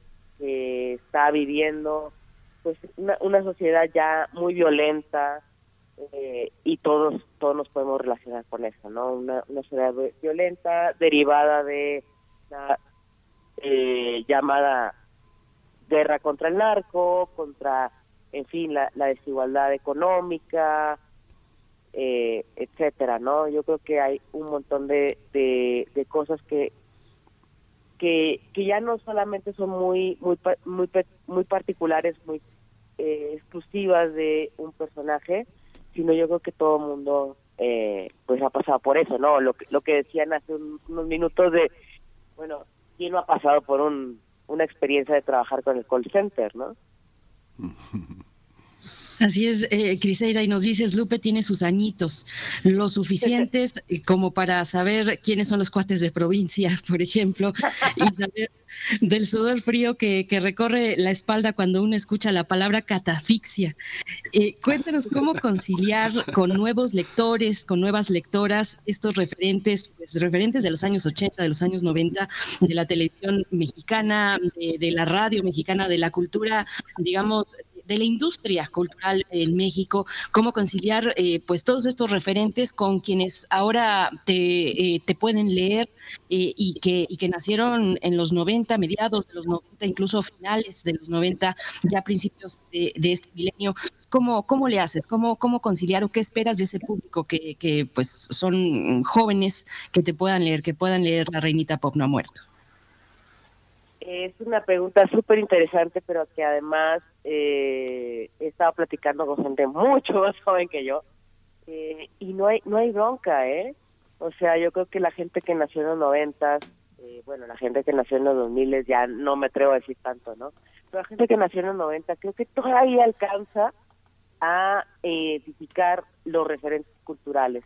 Pero independientemente de eso, yo creo que sí hay eh, hay un, una apuesta muy fuerte en cuanto a en cuanto a lo demás, ¿no? Yo creo que sí es un mundo muy identificable eh, y bueno, además al final de, de, la novela hay un, un, un, soundtrack ahí, hay una, un listado de, de canciones que bueno, se puede uno eh, ir y escucharlas y, y decir, ah, esta, esta sí la conocía, esta no, etcétera, y ayuda muchísimo a entender más allá de, de lo que de lo que Lupe está diciendo, ayuda a entender un poco más allá de la de la complejidad emocional.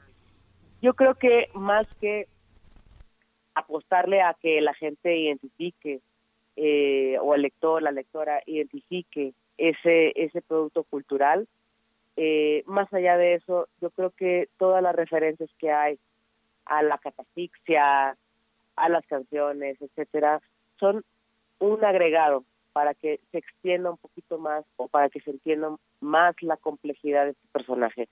Pero si no se conoce, si uno nunca vio a los Nunca estuvo ahí sufriendo de que no, no escojas la catafixia, ah, la de las, ¿eh?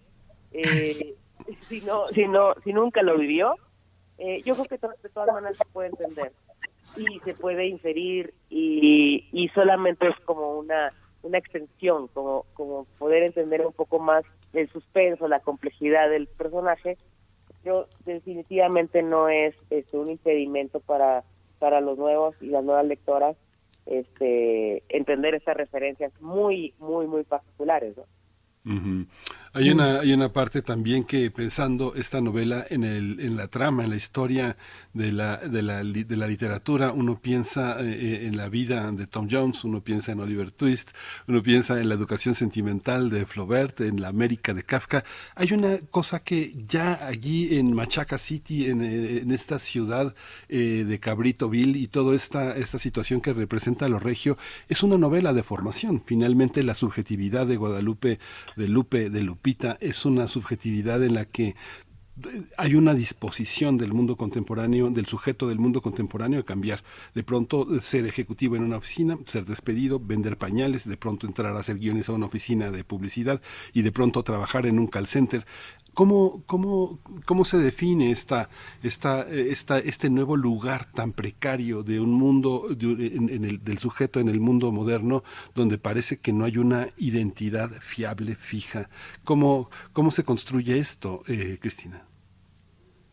Eh, eh, justamente, digo, todo lo, todo lo que has todo lo que has mencionado, todos los ejemplos de, de estos personajes súper interesantes de la literatura, Lupe está haciendo lo mismo, está eh, haciendo un viaje hacia sí misma, hacia su sociedad, está tratando de, identificar las, las aristas para pertenecer, ¿no? Para encontrar su lugar en el mundo. Eh, y es un viaje súper interesante porque, bueno, ahorita en nuestros días, pues los referentes son súper, súper, súper pop, súper este inmediatos, súper eh, ligeros en el sentido del pop, ligeros en el sentido de que todo el mundo los puede eh, identificar, pero a la vez es lo que hay detrás de, ese de ese pop, de, ese, de esa ligereza, pues hay un, un, drama, ¿no? O sea, eh, y, llegar a un, a un call center y, enfrentarse a al, entre comillas, fracaso de los sueños, es súper eh, dramático, es, es difícil eh, y es lo que vivimos al día a día, ¿no? Y, eso y yo creo que eso es lo que lo que Lupe está tratando de, de, descifrar, ¿no? Como cuáles son las, reglas de este nuevo de, este nuevo mundo eh, en, nos estamos confrontando a expectativas a sueños muy muy íntimos que teníamos y luego nuestro sistema económico, nuestra nuestra sociedad nos da así un balde de agua fría, nos da así, nos, nos, nos topamos con pared. Criseida, bueno, no dejemos de lado, no, imposible no mencionar que Lupe es lencha, eso va por delante. Lupe es lesbiana, es una regia bien lencha a la que le rompen el corazón, eh, la malvada Inés le rompe el corazón y en algún punto para aliviarse, Lupe recurre no, no a una psicóloga o una terapia psicológica, sino a la teoría, a una teórica feminista. ¿Cómo navega Lupe por las o las feministas, la anterior y la actual que están instaladas en México. Cuéntanos un poco de esa parte, Criselda. Híjole, sí, eh, eh, Lupe, Lupe ya no entiende nada, ¿no? No entiende a Inés, no entiende lo que siente, no entiende eh, su emocionalidad. Y bueno, es, es un rasgo eso de que en lugar de, de, acudir a una psicóloga, a un psiquiatra, pues acude a una teórica feminista porque bueno, digo, ahí en, en este sentido sí está un poco parodiado, pero eh, justamente es una integración de, de lo mismo, de, oye, eh, tenemos que entender ya la vida de otra manera, tenemos que, que incluir todas estas cuestiones de, de, de no es no, de este no sé, eh, ese tipo de, de, discursos que hay que hay que traer a la mesa y a la conversación. Y, y justamente con eso eh, Lupe está lidiando con eso, está, está viendo, eh, ok, hay todo ya un discurso teórico, hay todo un discurso político, hay toda una dimensión en, en cuanto a la, las relaciones eh, interpersonales, pero el pop me está diciendo que me tengo que eh, relacionar de esta manera, de A, B, C, D, E, F, G, y tenemos que, que sentarnos un momento y hacer un balance y ver, oye, ¿qué está pasando? Y, y tomar unas decisiones, ¿no? Y ahí está Lupe, está tratando de entender las nuevas, eh, lo, lo nuevo que está sucediendo, los nuevos hallazgos en cuanto a, en esta materia, ¿no? De, de relaciones humanas y, y todo lo que sea, todo lo que ella ha asimilado a través de la educación sentimental de mm, las novelas, eh, las, canciones, y hay que hacer un, un balance y hay que hacer un, eh, un, promedio, sí, un, un, un equilibrio entre entre A y B, ¿no? Entre todo lo, teórico que está sucediendo y todo lo que no- nos da, nos arroja nuestros nuestros productos culturales, ¿no? La televisión, el radio, etcétera.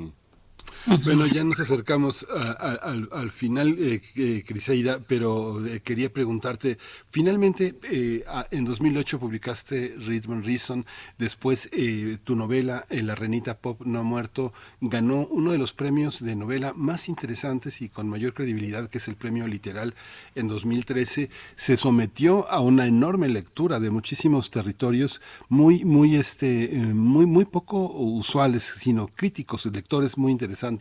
Y pienso que ahora que la retoma una, una editorial con tanta, con tanta importancia, con tanta importancia comercial, pues será sometida a un, a un nuevo momento. Pero parece que la escribiste ayer.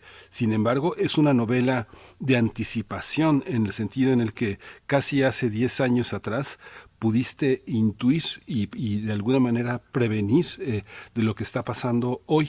Y si uno quiere ser muy concreto, muy obvio, este, de lo que está pasando en el norte y sobre todo en, en Nuevo León, un poco cuéntanos cómo se anticipa, cómo, cómo se logra ver toda esta situación con tanta anticipación, eh, Criseida.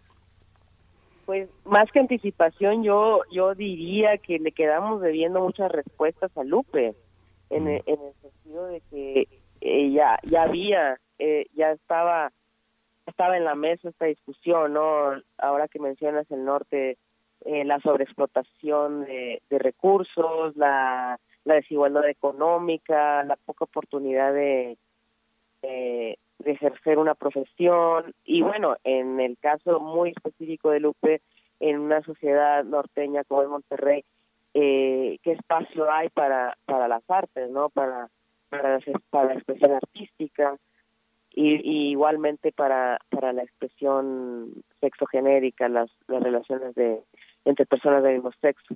Eh, no es una anticipación, sino es un un, un continuo, ¿no? En en el 2013 ya estaban estos temas eh, ahí latentes, doliendo en, en nuestra, eh, en mi caso en Monterrey ya estaban eh, muy, muy, muy expuestos y, y ahora que, que, que, que, que la leí nuevamente para, para este proceso de, edición con Random House, este, me quedé, me quedé súper sorprendida de que, oye, yo no tengo ninguna eh, ningún consuelo, ninguna respuesta que darle a Lupe, ¿no? A este, a este personaje de, de la reinita Pom no ha muerto, porque pareciera como que no, no, no, no, no hemos avanzado.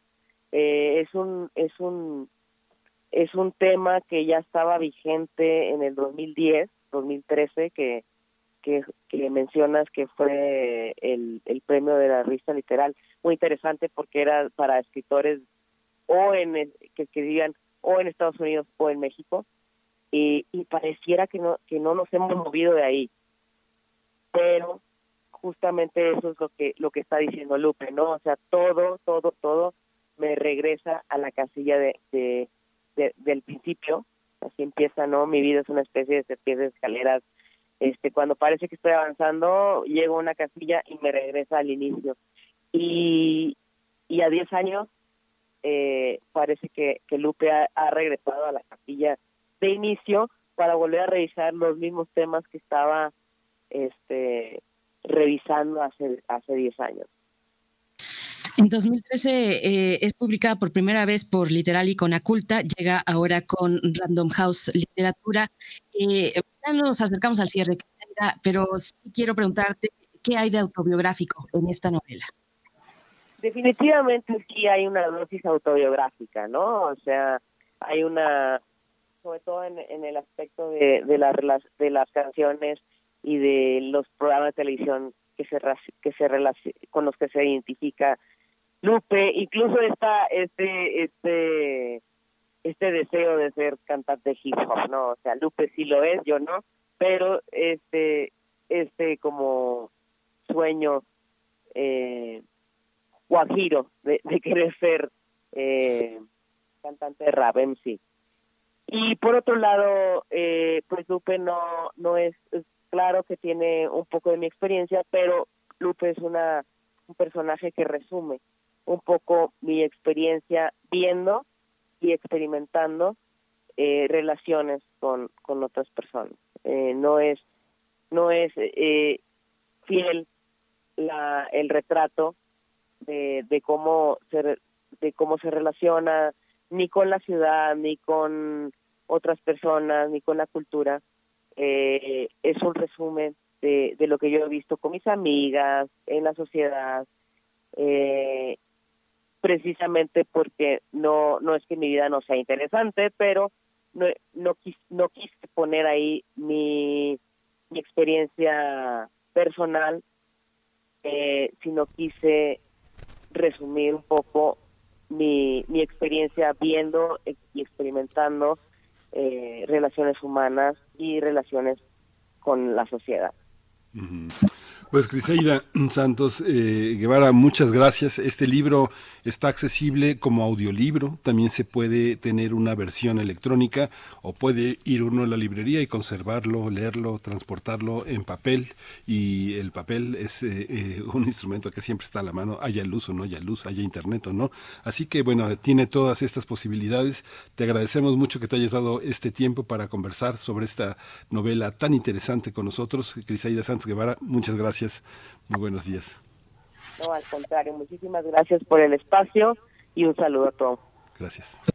Gracias, Criseida Santos Guevara. Dice la protagonista, escribir las joterías de Monterrey, poner a Monterrey como una machorra closetera, machorra Monterrey, machorra yo. Es lo que es una de las frases de esta protagonista, Lupe, en La Reinita Pop No ha muerto. Eh, en literatura Random House la van a encontrar. Nosotros vamos a una pausa musical, una propuesta de la audiencia de Oscar Isidro Bruno nos pide Dale alegría a mi corazón, de Fito Páez. Es lo único que te pido al menos hoy.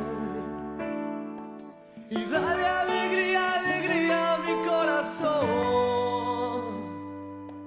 Afuera se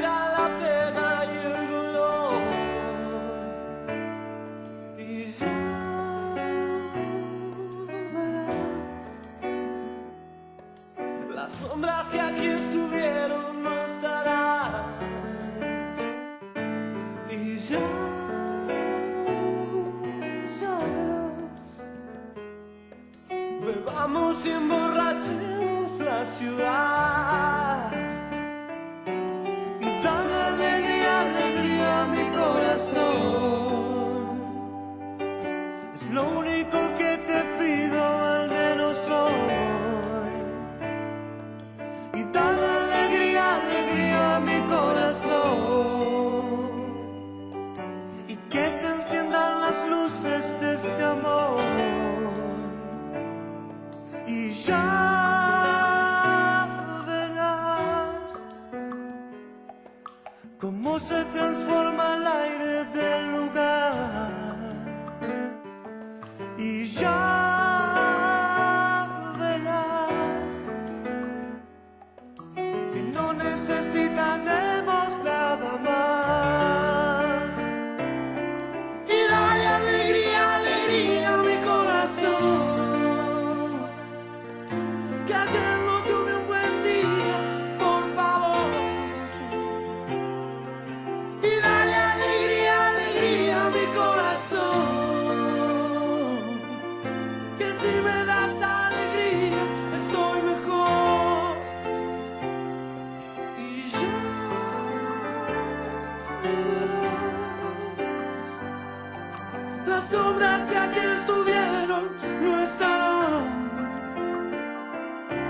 Y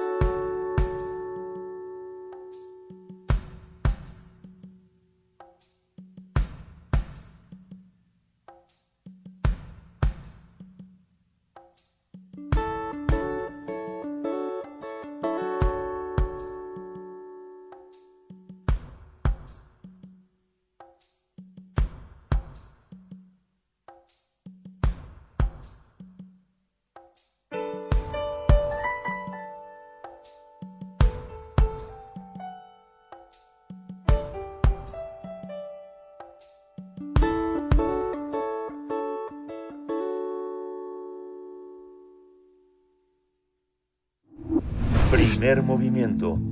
Hacemos comunidad con tus postales sonoras. Envíalas a primermovimientounam.gmail.com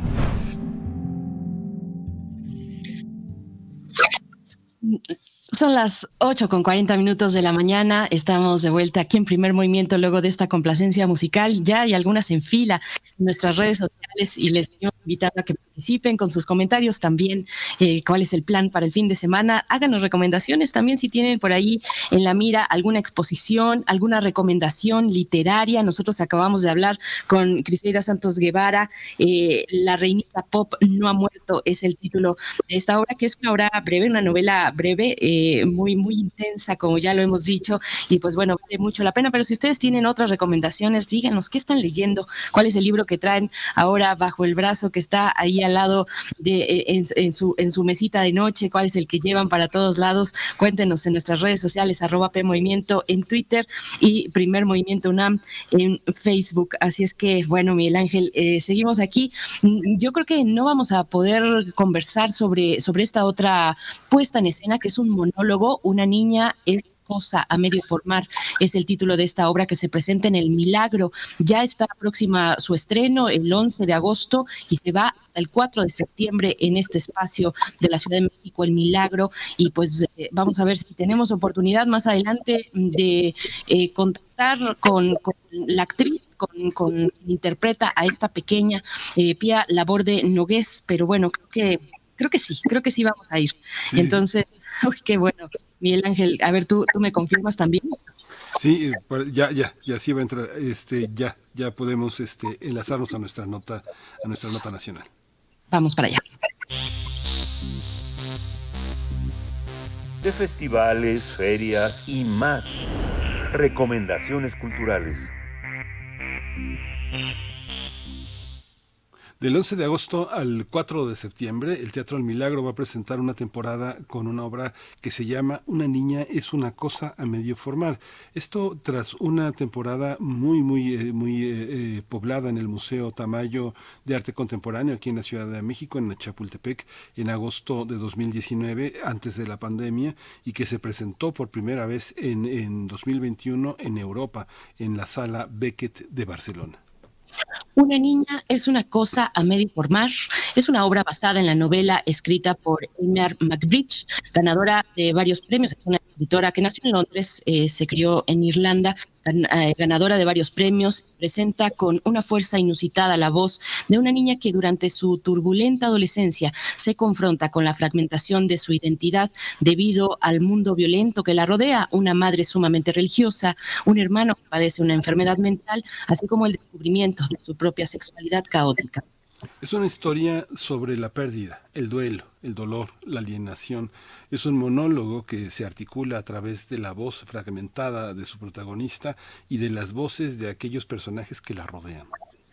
Una niña es una cosa medio formal, se presenta a partir del 11 de agosto en el Teatro Milagro con funciones jueves y viernes a las 20 horas, sábados a las 19 horas y domingos a domingo a las 18 horas para público a partir de los 16 años. Vamos a conversar sobre este monólogo, sobre todas estas eh, temas, eh, pérdida, dolor, alienación mental. Y está con nosotros eh, Pia Laborde Nogués. Ella es una actriz que egresó de la Royal Academy of Dramatic Art en Londres y en 2019 formó una compañía, una compañía justamente para hacer este trabajo teatral que se llama Dolores. Pia Laborde Nogués, bienvenida, buenos días. Hola, buenos días, mi gracias. Gracias, Borde. Te saludamos Miguel Ángel Quemaña y Berenice Camacho. Pues hoy eh, con la pandemia hace mucha falta tener personajes adolescentes en escena. Eh, sumergirnos en lo que un adolescente experimenta en ese momento de cambios tan extremos, en ese momento de su vida. Eh, cuéntanos un poco del argumento de, de, este monólogo, cómo fuiste construyendo este personaje, Pía. Pues, este, a través de como, como eh, lo rápido que, que, sucede la vida, creo. el texto, el texto y el ritmo y el lenguaje experimental de este texto realmente mantiene esa corporalidad de, de, de, encontrarse este, tras uno y otro y otro acontecimiento violento sin realmente poder entenderlos o poder este controlarlos. Creo que creo que para mí eso refleja mucho la, adolescencia. Y en este caso realmente ves a la niña que está intentando bueno o, el texto la pieza que está intentando capturar lo que fue lo que fue su, su experiencia de, de vida hay una hay una parte en la que eh, parte del aspecto actoral de toda la técnica que has desarrollado y aprendido consiste en llenar el escenario de voces. De alguna manera esta es una es una antítesis, es una negación de eso que llamamos el monólogo. En realidad existe el monólogo o, hay una cantidad de voces que nos hablan con cierta autonomía, con cierto poder y con su propia con su propia voz eh, pía. Sí, estoy totalmente de acuerdo. En este caso sí no se siente como un monólogo, porque es más bien como un, torrencial de distintas voces eh, y de... Y de se siente como un monólogo en el, en el sentido que es hasta cierto punto la percepción de una niña. Y es ahí para mí donde está la, la gran potencia del texto, es que es narrado a través de realmente la percepción de, de la protagonista y, al ser una niña que, bueno, la conoces desde su nacimiento, en la, en la primera escena sigue en la panza de la madre, eh, apenas está llegando a, a entender el mundo y su realidad y el mismo lenguaje. Entonces a veces hasta su manera de hablar no es la manera de hablar de, de alguien adulto o, ya, o ya bien formado. Y eso también es algo muy lindo que el lenguaje explora, y de ahí viene el título, una niña es una cosa medio formar, que su identidad no llega a formarse del todo, y por ende también el lenguaje no se forma del todo. Y hay veces que el, el, lenguaje se, se, se, deforma, se desconstruye, se rompe cuando ella va este, experienciando eh, violencia. Ya, eh, cuéntanos un poco del proceso de adaptación del texto, del tratamiento del texto. Es el texto pertenece es una novela escrita, es una novela de una escritora que, nace en Liverpool y que y que desde su infancia, bueno, desde muy pequeña, a los tres años, pues migra a Irlanda. Eh, ¿cómo, ¿Cómo es la adaptación, el tratamiento de un texto para presentarlo, pues a un público, por ejemplo, un público mexicano, aunque también ya nos hablarás de cómo les fue en, en Barcelona con, con este monólogo? La, adaptación a mí se me hizo un trabajo impresionante de una gran amiga de la escritora Annie Ryan, también irlandesa, porque por su lealtad al texto original. Realmente no hay palabra en la obra que no venga de, la novela. Yo pude subrayar cada una de las palabras de la, de la obra dentro del, texto original. Eh, y fue el proceso con eh, la traductora Adriana Toledano Contenido, que egresada de la UNAM, este, con quien embarcamos en el proceso de traducción, que realmente fue también encontrar la nueva corporalidad al texto, porque el lenguaje es muy sonoro de McBride y usa mucho este, la violencia del sonido y de sus ritmos para encarar esta violencia de, la protagonista. Entonces, poco a poco tuvimos que realmente encontrar cómo mantendríamos esa, esa violencia dentro de sonidos totalmente distintos al ser en español y no en inglés. Em, sí. Teatralmente, la construcción de un personaje infantil por un actor, ¿cómo, cómo, cómo se da? Finalmente, eh, hay un, están atravesados por un, por un eh, eh, texto literario anglosajón que obedece a un espíritu narrativo cómo trasladarlo a esta parte eh, teatral, porque finalmente parte de la magia del teatro es hacerle ver al público que está ahí sentado lo que está pasando, como una serie de imágenes en la cabeza del actor, no solo en el cuerpo, sino que también es lo que está imaginando a través de esta experiencia verbal. ¿Qué es la infancia? ¿Cómo, cómo sales, eh, cómo sales como persona después de transitar en ese, en ese mundo? ¿Cómo es la experiencia, Pía? Eh, de perderse, de perderse muchísimo en, en, la misma pieza. A veces, ayer tuvimos un ensayo general y, en el momento que empieza a veces siento que, que no sé dónde estoy. Entonces creo que la infancia es bastante así.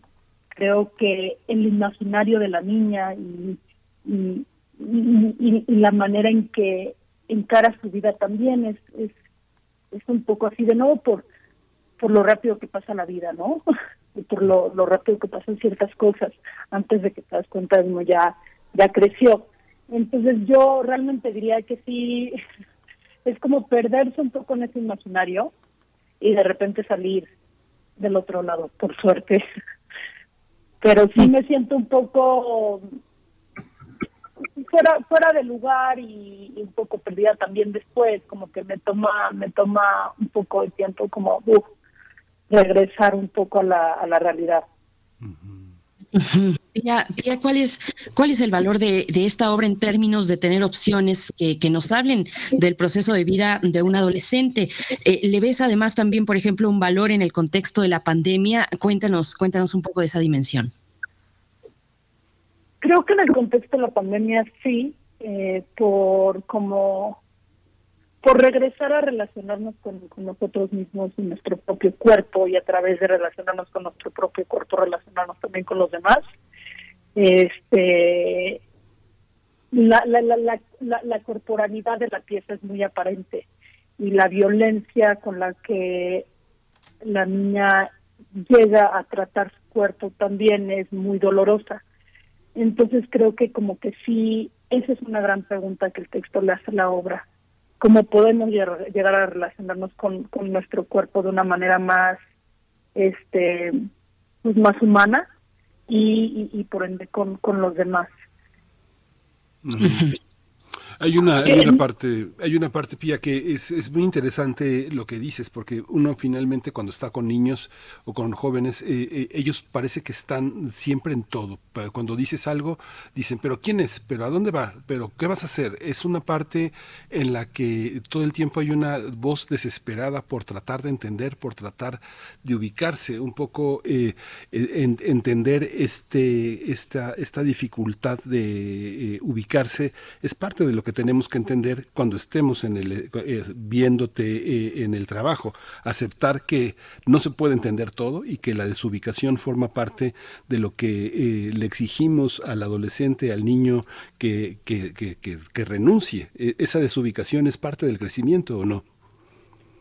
Totalmente, pero yo diría que es parte un poco de, la vida en general y en, y en este y en este caso lo ves también en, en los distintos otros personajes, por ejemplo, el, el personaje de la madre, que, que al ser abandonada por el padre tiene que criar a sus dos hijos sola. Y, y, y, realmente como sí como uno uno está medio desamparado intentando entender al transcurso de toda toda su vida un poco no Sí, en eso, en eso seguimos, eh, tía Labor de eh, Nogués. Eh, ¿cómo, ¿Cómo llega? Cuéntanos, cuéntanos de los espacios en los que se ha presentado y en el que se va a presentar en el Teatro Milagro a partir del 11 de agosto este monólogo. Eh, ¿Cómo le fue en el Museo Tamayo? ¿Cómo le fue también en su temporada en Barcelona? ¿Cómo responden públicos distintos a esta propuesta, a esta provocación también? Este, bueno, estoy emocionadísima de que nos presentemos en el Teatro El Milagro porque realmente es un espacio que me encanta y desde que nos presentamos en el Museo Tamayo, que fue una temporada muy cortita, empezó a haber la conversación de que posiblemente nos presentaríamos en el Milagro, pero por la pandemia tomó todo este tiempo. Eh, presentarla en el Tamayo fue el estreno, lo cual fue muy emocionante. Era, era la primera vez que yo me presentaba en México este, desde como 10 años de, no trabajar aquí, entonces había como que mucha, mucha emoción por lo mismo y logramos, por más de que era en el espacio grande de conferencias del Tamayo, entonces no un teatro, logramos hacer un espacio suficientemente eh, presente a través de la escenografía y la iluminación y el sonido como para cargar y llevar al público al imaginario de, de la pieza. Después, este, y fue, y fue un éxito total, lo cual me dio también mucho gusto. Este, fue nominado por la agrupación de, de críticos y periodistas de teatro como mejor monólogo. Y después en, el, en la Sala Beckett, la Sala Beckett en Barcelona es un teatro que realmente se enfoca en lanzar nueva escritura.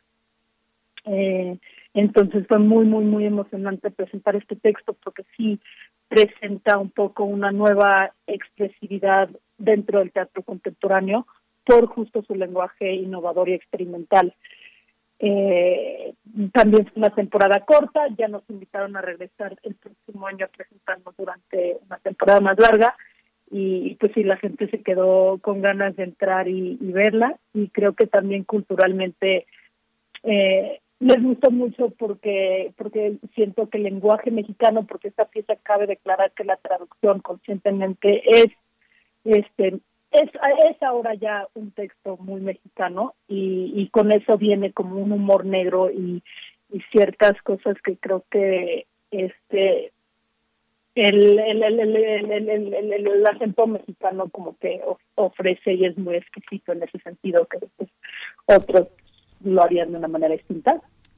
Eh, y, ajá, y, listo, y también nos vamos a presentar en Londres, lo cual es muy emocionante porque creo que será una muy buena manera de de como que da, de, de, de, de, de cierta de darle cierta reciprocidad a la comunidad hispanohablante en Londres, que es la octava más grande de la ciudad. Hay muchísimo teatro allá, pero no tanto en español. Esta obra se presentó en inglés en un teatro muy famoso ya de Young Vic y, pues me emociona mucho también poder darles experiencia a la comunidad hispanohablante de la ciudad. Pues muchísimas gracias, eh, Pia Labor de Nogués.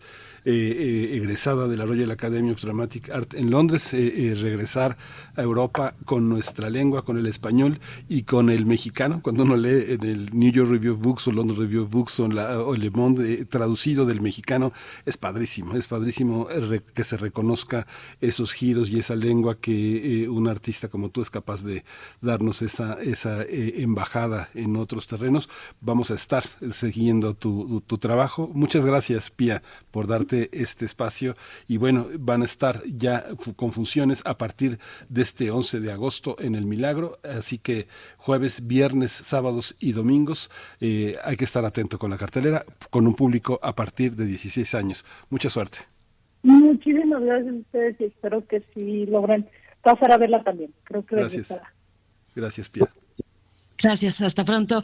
Bien, pues eh, ya se nos está acabando esta hora, 8 con 58 minutos, el momento de despedirnos de Radio Nicolaita, de desearles un excelente fin de semana nos vamos a despedir con música. Después vamos a volver después del corte, pero esta es una complacencia para José Luis Aquino. Se trata, eh, nos piden una canción de Carpenters, se trata de Heather. Vamos a escuchar y vamos al corte después.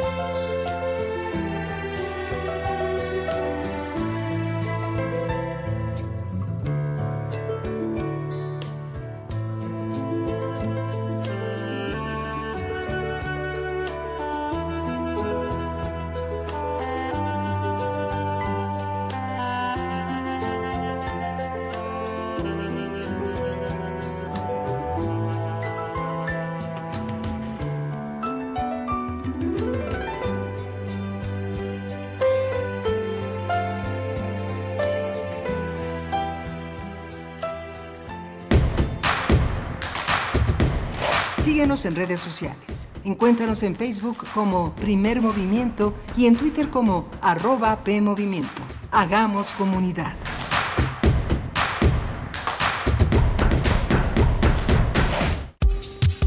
Conciencia, Psicología y Sociedad.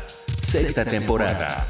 Todos los lunes a las 6 de la tarde por el 96.1 de FM y por internet en radio.unam MX. Con nuevas especialistas e investigadores en la ciencia psicológica.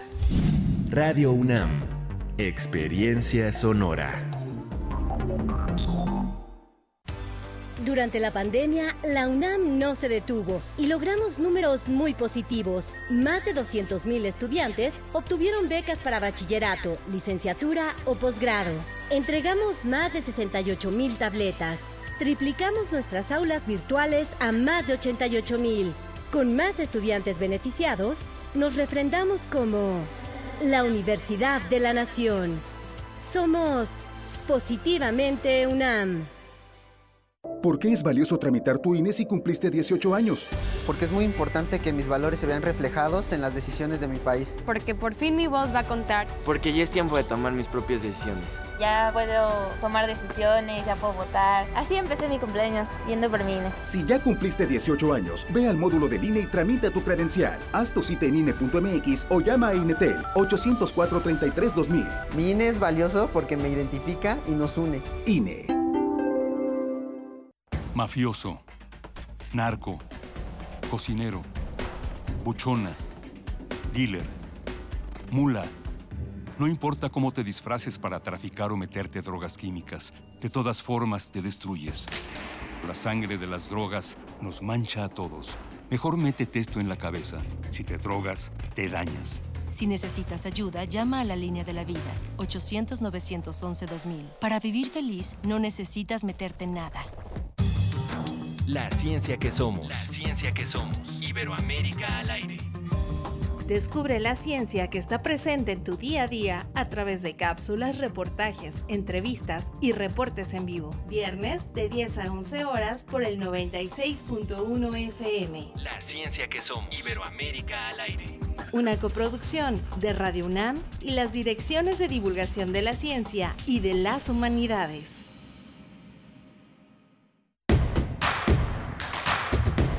Encuentra la música de primer movimiento día a día en el Spotify de Radio UNAM y agréganos a tus favoritos.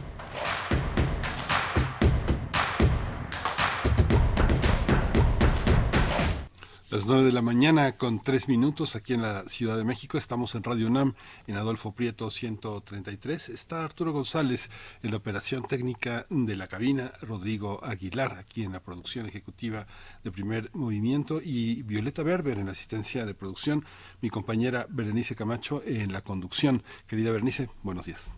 Miguel Ángel Quemay, Miguel Ángel Quemay, muy buenos días. Aquí estoy, aquí estoy eh, acompañándote, acompañándoles a todos ustedes en su mañana de viernes 5 de agosto eh, y leyendo también los comentarios que nos hacen llegar en redes sociales. Hay algunas ya, algunas recomendaciones literarias. Edel Jiménez dice, yo ando con estos dos, nos muestra dos libros. Uno es de Bauman, de Sigmund Bauman, este sociólogo eh, que, que, pues nos ha dado varias, varias, varias obras, varios libros, muchos de ellos con el título Líquido miedo líquido, amor líquido, pero también sociedad y ambivalencia. Y aquí el que nos comparte, Edel, es La globalización, consecuencias humanas. Y también eh, hay otro libro que nos comparte, es un libro doble, dos por uno. Eh, es El arte de la mentira política de Jonathan Swift, este, este gran eh, escritor irlandés, autor de Los viajes de Gulliver. Y también en ese mismo libro viene del marqués de Condorcet eh, es conveniente engañar al pueblo. Es un libro con dos textos de dos autores distintos, está interesante. Edel Jiménez, también Jorge Morán Guzmán, eh, en las recomendaciones culturales nos dice, asistan al Zócalo, a la Feria de las Comunidades Indígenas que empieza hoy y termina en una semana. Muchas gracias, Jorge, por la recomendación. Y pues bueno, ahí seguimos con, con este diálogo en redes sociales. Eh, JF Matamoros nos dice felicidades también por primer movimiento y recuerda los tiempos con Benito, con Luisa, con nuestros queridos eh, colegas y amigos entrañables que, estuvieron en estos micrófonos también. Eh, dice el mismo eh, Edel Jiménez, nos dice, llevo como dos o tres años con ustedes, me acompañan en las mañanas rumbo a la maquila, obvio. pues obvio en bicicleta, se va en bicicleta, ay pues qué maravilla que nos vayas escuchando en tu camino en bicicleta. Magnolia Hernández también dice felicidades, gracias por un año más en su compañía. Gabriel Ánimas dice sigo primer movimiento desde su primer día de transmisión, celebro con ellos ocho años, felicidades, nos dice. Bueno, pues Seguimos leyéndoles, seguimos leyéndoles. Ga también, Gargueta, dice, primer movimiento es para mí un espacio de reflexión, apertura, aprendizaje y nuevos contextos para entender lo que pasa. Muchos años más nos desea Miguel Ángel, ¿cómo ves? Sí, pues muy interesante compartir las lecturas, compartir las reflexiones, es eh, muy interesante como hay una parte universal eh, desde leyendo a Swift hasta leyendo a Condorcet y, este, pasando por Bauman. Estamos eh, poblados de muchísimos seres en el planeta, de muchísimas lenguas.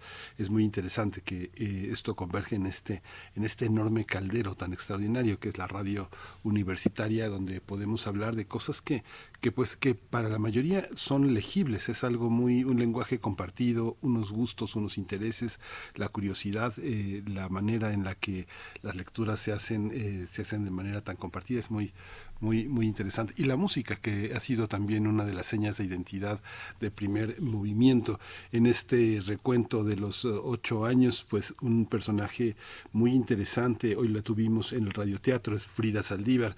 Frida Saldívar eh, que es una eh, universitaria, una egresada de la UAM, una, una persona que ha estado con, con, nosotros desde, desde el inicio del programa, que sigue en Radio UNAM y que ha sido un espíritu, un desafío de la continuidad del programa, es el radioteatro. Ahora que veíamos el, el cocodrilo, el cuento del cocodrilo, pues eh, Frida entraba a la cabina con un montón de cosas, botes, papeles, palos, este, para hacer a la vieja usanza eso que la radio la mantiene viva, que es son los recursos eh, de audio. Frida también eh, una tuvo una enorme presencia en la parte musical, es un gabinete de curiosidades que es una joya en Radio UNAM, es un espacio de la música, de la lectura, de, la reinvención de muchas cosas y la curaduría musical eh, ahora en mucho a cargo de, eh, de, Rodrigo Aguilar y de Violeta Berber, que también es una, una gran, eh, son, son pues personas que tienen una enorme trayectoria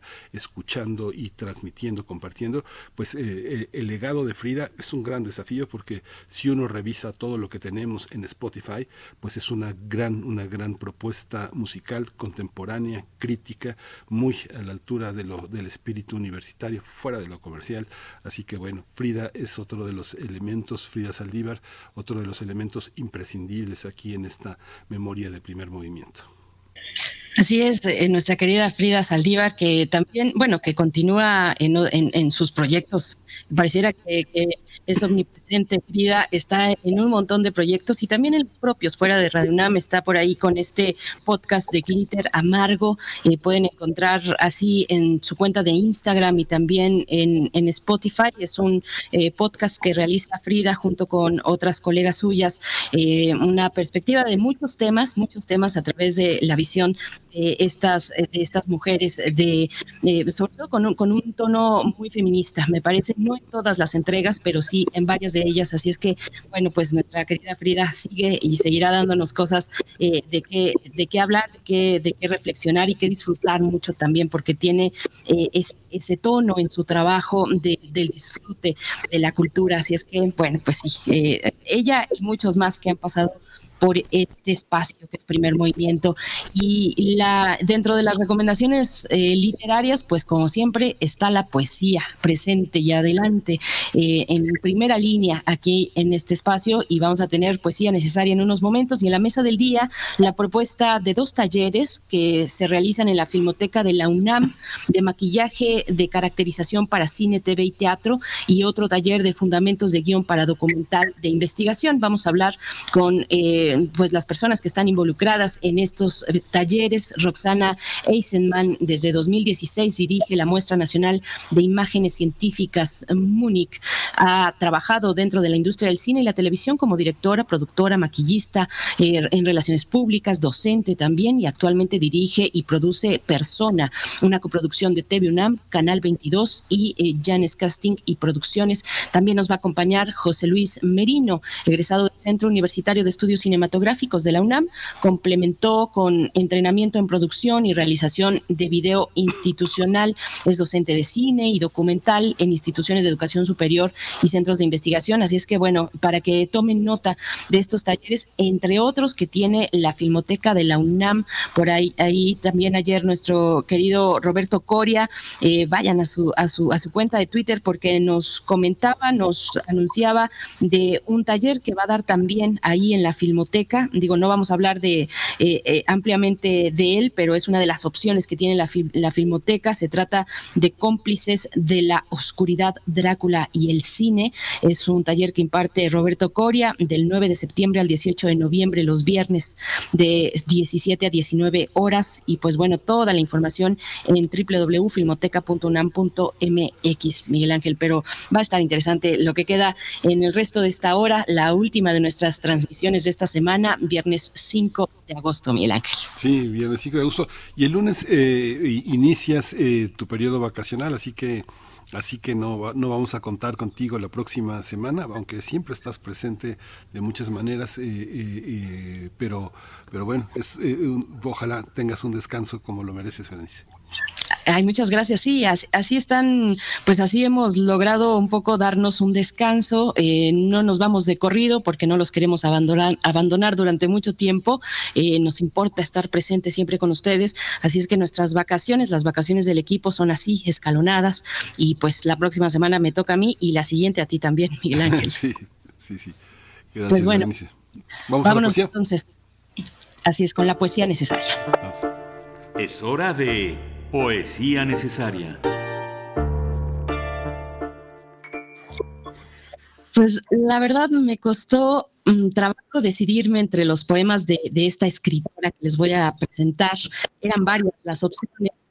Se trata de la escritora uruguaya Marosa, Marosa, que es una manera de decir María Rosa Di Giorgio, una de las voces poéticas más singulares de América Latina, con un estilo experimental y, bueno, eh, letras de un erotismo salvaje que, escandalizó en su momento, al igual que sedujo también. Así es que bueno, Marosa eh, Di murió en agosto de 2004 en Montevideo a los 72 años de edad y este poema se titula Cuando nació apareció el lobo. Es un, es un poema que se desprende del libro La Flor de Lis, publicado en 2005 por la editorial argentina Cuenco de Plata y este libro, eh, eh, esta publicación incluye un material sonoro, así que les propongo escuchar este poema en voz de su autora. Así es que, bueno, pues en la música, en la música, a ver qué les parece, eh, una leyenda del post-punk mexicano.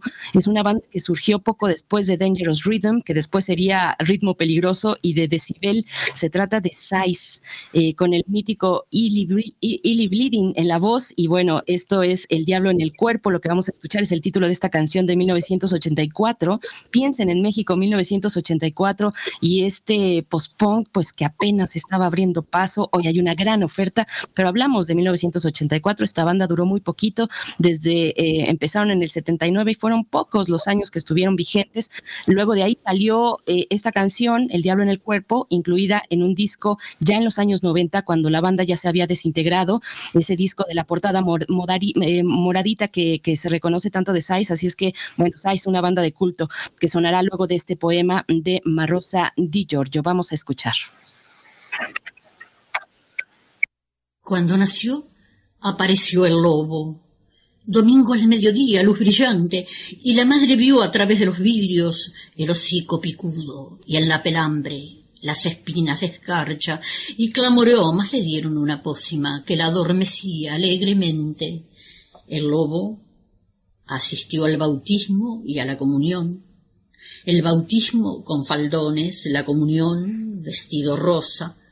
El lobo no se veía, sólo asomaban sus orejas puntiagudas entre las cosas. La persiguió a la escuela, oculto por rosales y repollos. La espiaba en las fiestas de exámenes cuando ella tembló un poco. Divisó al primer novio y al segundo y al tercero, que sólo la miraron tras la reja ella con el organdí ilusorio que usaban entonces las niñas de jardines y perlas en la cabeza, en el escote, en el ruedo, perlas pesadas y esplendorosas era lo único que sostenía el vestido. Al moverse perdía alguna de esas perlas. Pero los novios desaparecieron sin que nadie supiese por qué. Las amigas se casaban unas tras otras, fue a las grandes fiestas, asistió al nacimiento de los hijos de cada una y los años pasaron y volaron Y ella, en su extrañeza, un día se volvió y dijo a alguien es el lobo, aunque en verdad ella nunca había visto un lobo. Hasta que llegó una noche extraordinaria, por las camelias y las estrellas, llegó una noche extraordinaria. Detrás de la reja apareció el lobo, pero apareció como novio, como un hombre, habló en voz baja y convincente. Le dijo, ven. Ella obedeció. Se le cayó una perla. Salió.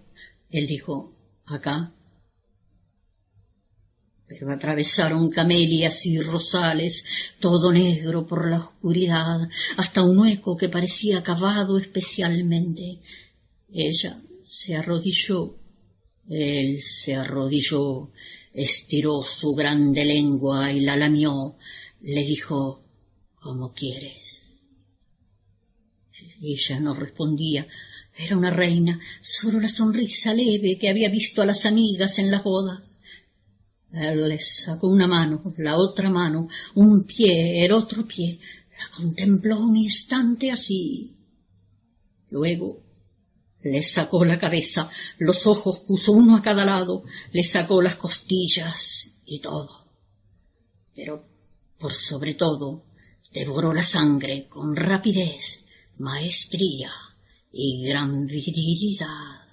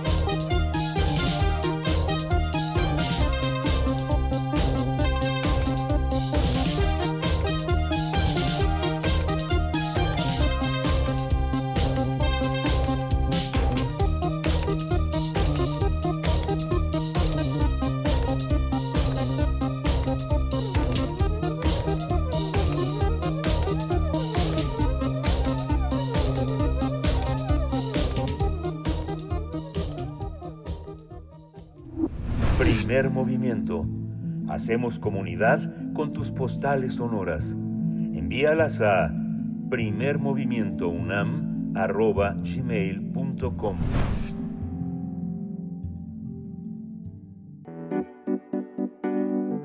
La mesa del día. Taller de caracterización para cine, televisión y teatro es el nombre del taller que va a impartir Roxana Eisesman eh, y Arturo Linares con el objetivo de que los estudiantes aprendan a crear a un personaje y contribuir a su caracterización exterior durante cuatro sesiones. El taller será impartido en la modalidad presencial del 24 de agosto al 14 de septiembre de este año, en los miércoles de 16 a 20 horas. El costo de este taller es de 3 mil pesos para personas con descuento del 50% para comunidad UNAM, egresados de la UNAM, sistema incorporado e INAPAM, presentando credencial vigente por persona y para cada para conversar sobre los detalles eh, de este taller de maquillaje y caracterización para cine, TV y teatro, está con nosotros Roxana Eisenman. Eh, desde 2016 ella dirige la Muestra Nacional de Imágenes Científicas, la MONIC, y ha trabajado en la industria del cine y la televisión como directora, productora, maquillista. Eh, ha, hecho, ha hecho de todo, desde enseñar hasta relaciones públicas. Ha trabajado no solo en el ámbito universitario, sino también con empresas, instituciones, y actualmente dirige y produce el programa Persona, una coproducción de TV UNAM, Canal 22 y Janes Casting Producciones. Roxana Eisenman, eh, bienvenida, buenos días. Sí, muy buenos días, muchas gracias por la entrevista. Gracias, Roxana Eisenman. Te saluda Miguel Ángel Main, Berenice Camacho de este lado. Pues eh, cuéntanos un poco cómo está pensado, cómo está planteado, estructurado los módulos de este taller. Eh, cuéntanos un poco para quién va dirigido también y bueno, ya seguiremos en esta conversación contigo, Roxana. Claro que sí, mira, este es el taller de maquillaje de caracterización para cine, televisión y teatro. Es un taller en donde quienes se vayan a inscribir no necesitan tener conocimientos previos. En el taller se los vamos a enseñar. Es, es un taller muy accesible, eh, es eh, para público, todo público e inclusive es un taller para principiantes, aunque cabe destacar que todo lo que van a aprender lo van a poder este, eh, eh, usar o utilizar dentro de la industria del cine, la televisión y el teatro, porque es, es un eh, taller profesional. Y de las sesiones que, que me comentabas, que, que platicar un poco de esto, abarca cuatro sesiones. La primera sesión vamos a tener una clase de anatomía, pero anatomía general porque, bueno, para colocar un, una cicatriz, para ver dentro del guion donde hay un balazo, dónde está ubicado el balazo, pues necesitamos conocer, tener los eh, conocimientos de anatomía y va a ser justo la, la primera parte del curso, un poco hablar de todo esto para que los estudiantes sepan que la anatomía es muy importante dentro de la caracterización. Uno, porque nos pasa mucho que de repente hacen las cicatrices y no calculan el tamaño de la cara, del rostro o donde van a colocar la cicatriz y hay que tener eh, pues una eh, un conocimiento de la estructura facial, por ejemplo, o de la anatomía para saber cómo colocar una cicatriz. Entonces empezaríamos por esa parte y vamos a ver un poco los moretones, y aquí cabe destacar que en moretones, por ejemplo, tenemos que hay fases de los moretones, porque eh, los moretones tienen cierto tipo de colores dependiendo de las fases y de la evolución del mismo. Y eh, les hago mucho hincapié en la clase que a veces pasa un tiempo que el personaje tiene un hematoma, pero el hematoma tiene que evolucionar y no va a quedar igual. Y eso sucede mucho a veces, inclusive en las películas, en donde no evolucionan los hematomas y eso tiene que, que hacerse así. Vamos a ver golpes, raspones, costras, vamos a ver también los muertos por etapas, porque también los muertos tienen un cierto tipo de coloración dependiendo del tipo, de la cantidad de días que vaya pasando. Eh, y el uso, también vamos a usar lo que se llama el querepé, porque vamos a ver lo que son barbas, bigotes, que por ejemplo en el cine solo tenía otro otro departamento, pero actualmente un maquillista tendría que hacer esto. En la segunda sesión vamos a ver eh, las cicatrices con látex, ellos las van a hacer, el uso de colodión, que es un tipo de látex rígido para hacer cierto tipo de cicatrices, y el envejecimiento con látex con líneas de expresión y este y lo vamos a maquillar, además vamos a usar las canas para que vean este tipo de cosas. En la tercera sesión vamos a ver quemaduras y una parte importante, porque lo vemos mucho en las películas y además es parte de la caracterización, son los payasos. Vamos a hacer una creación de payasos con un personaje que ellos van a crear, ellos van a decir por qué es la creación de ese payaso, cómo es que eh, decidieron armarlo, porque tiene todo un sentido el personaje. Y la última sesión es eh, una sesión donde vamos a hacer los zombies o los muertos vivientes, que es muy clásico en el cine, y al final el alumno va a crear un personaje que él es el que decide finalmente qué personaje va a ser. Entonces el curso, bueno, abarca varias cosas que, como te digo, no necesitan tener conocimientos porque el taller es mucho, muy accesible. Inclusive yo creo que los mismos alumnos se sorprenden de todas las cosas que pueden hacer, pero al mismo tiempo les va a servir para la industria porque realmente lo que van a aprender es va a ser totalmente profesional.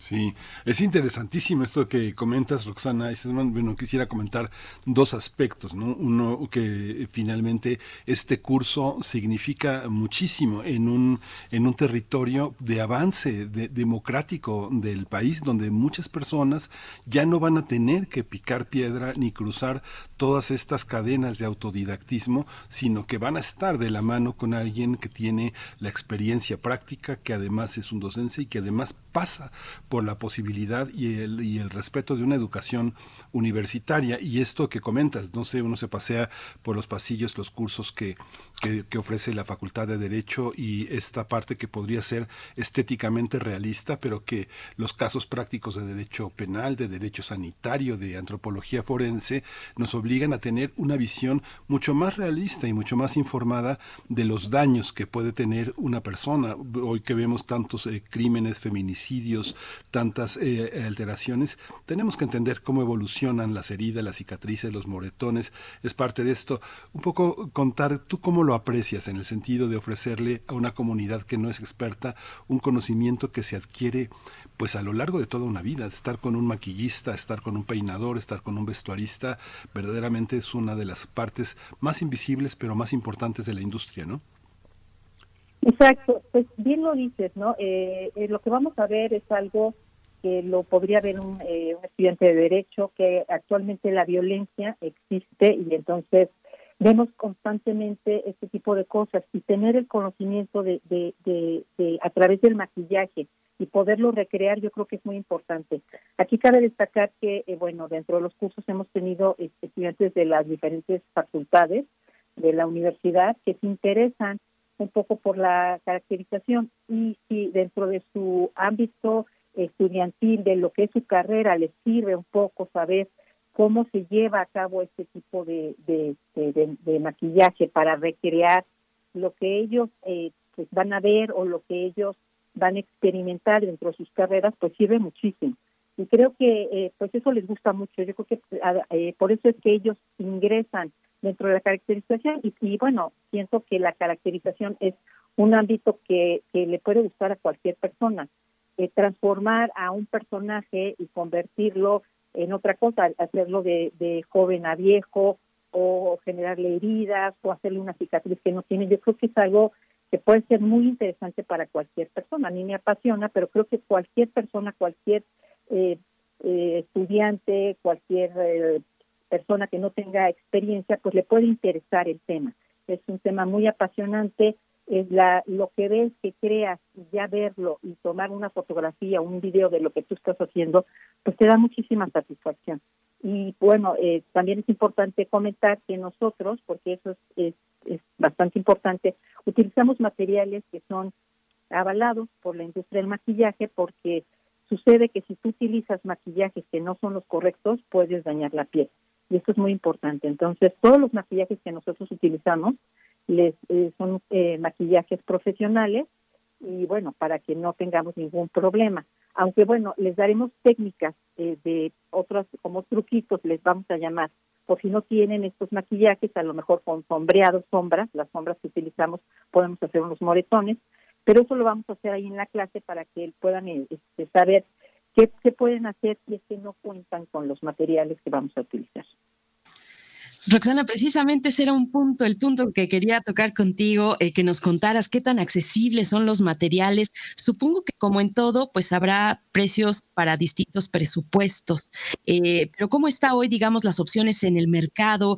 o lo que podemos hacer con materiales tal vez más caseros, teniendo todas las precauciones. Cuéntanos un poco de esa diversidad y de un mercado eh, en el que México, yo me imagino que beneficiado por un tratado de libre comercio, un acuerdo comercial con Estados Unidos, pues tiene tal vez más opciones que otros países en la región, en, en, América Latina. ¿Cómo está esta cuestión de los materiales y el mercado y lo que podemos hacer también en casa? Sí, mira, sí hay em, compañías, hay, hay este, casas de maquillaje que se dedican a esto y que venden los materiales. Eh, ah, cabe destacar que no son materiales eh, baratos. La verdad es que sí, el costo los materiales son caros.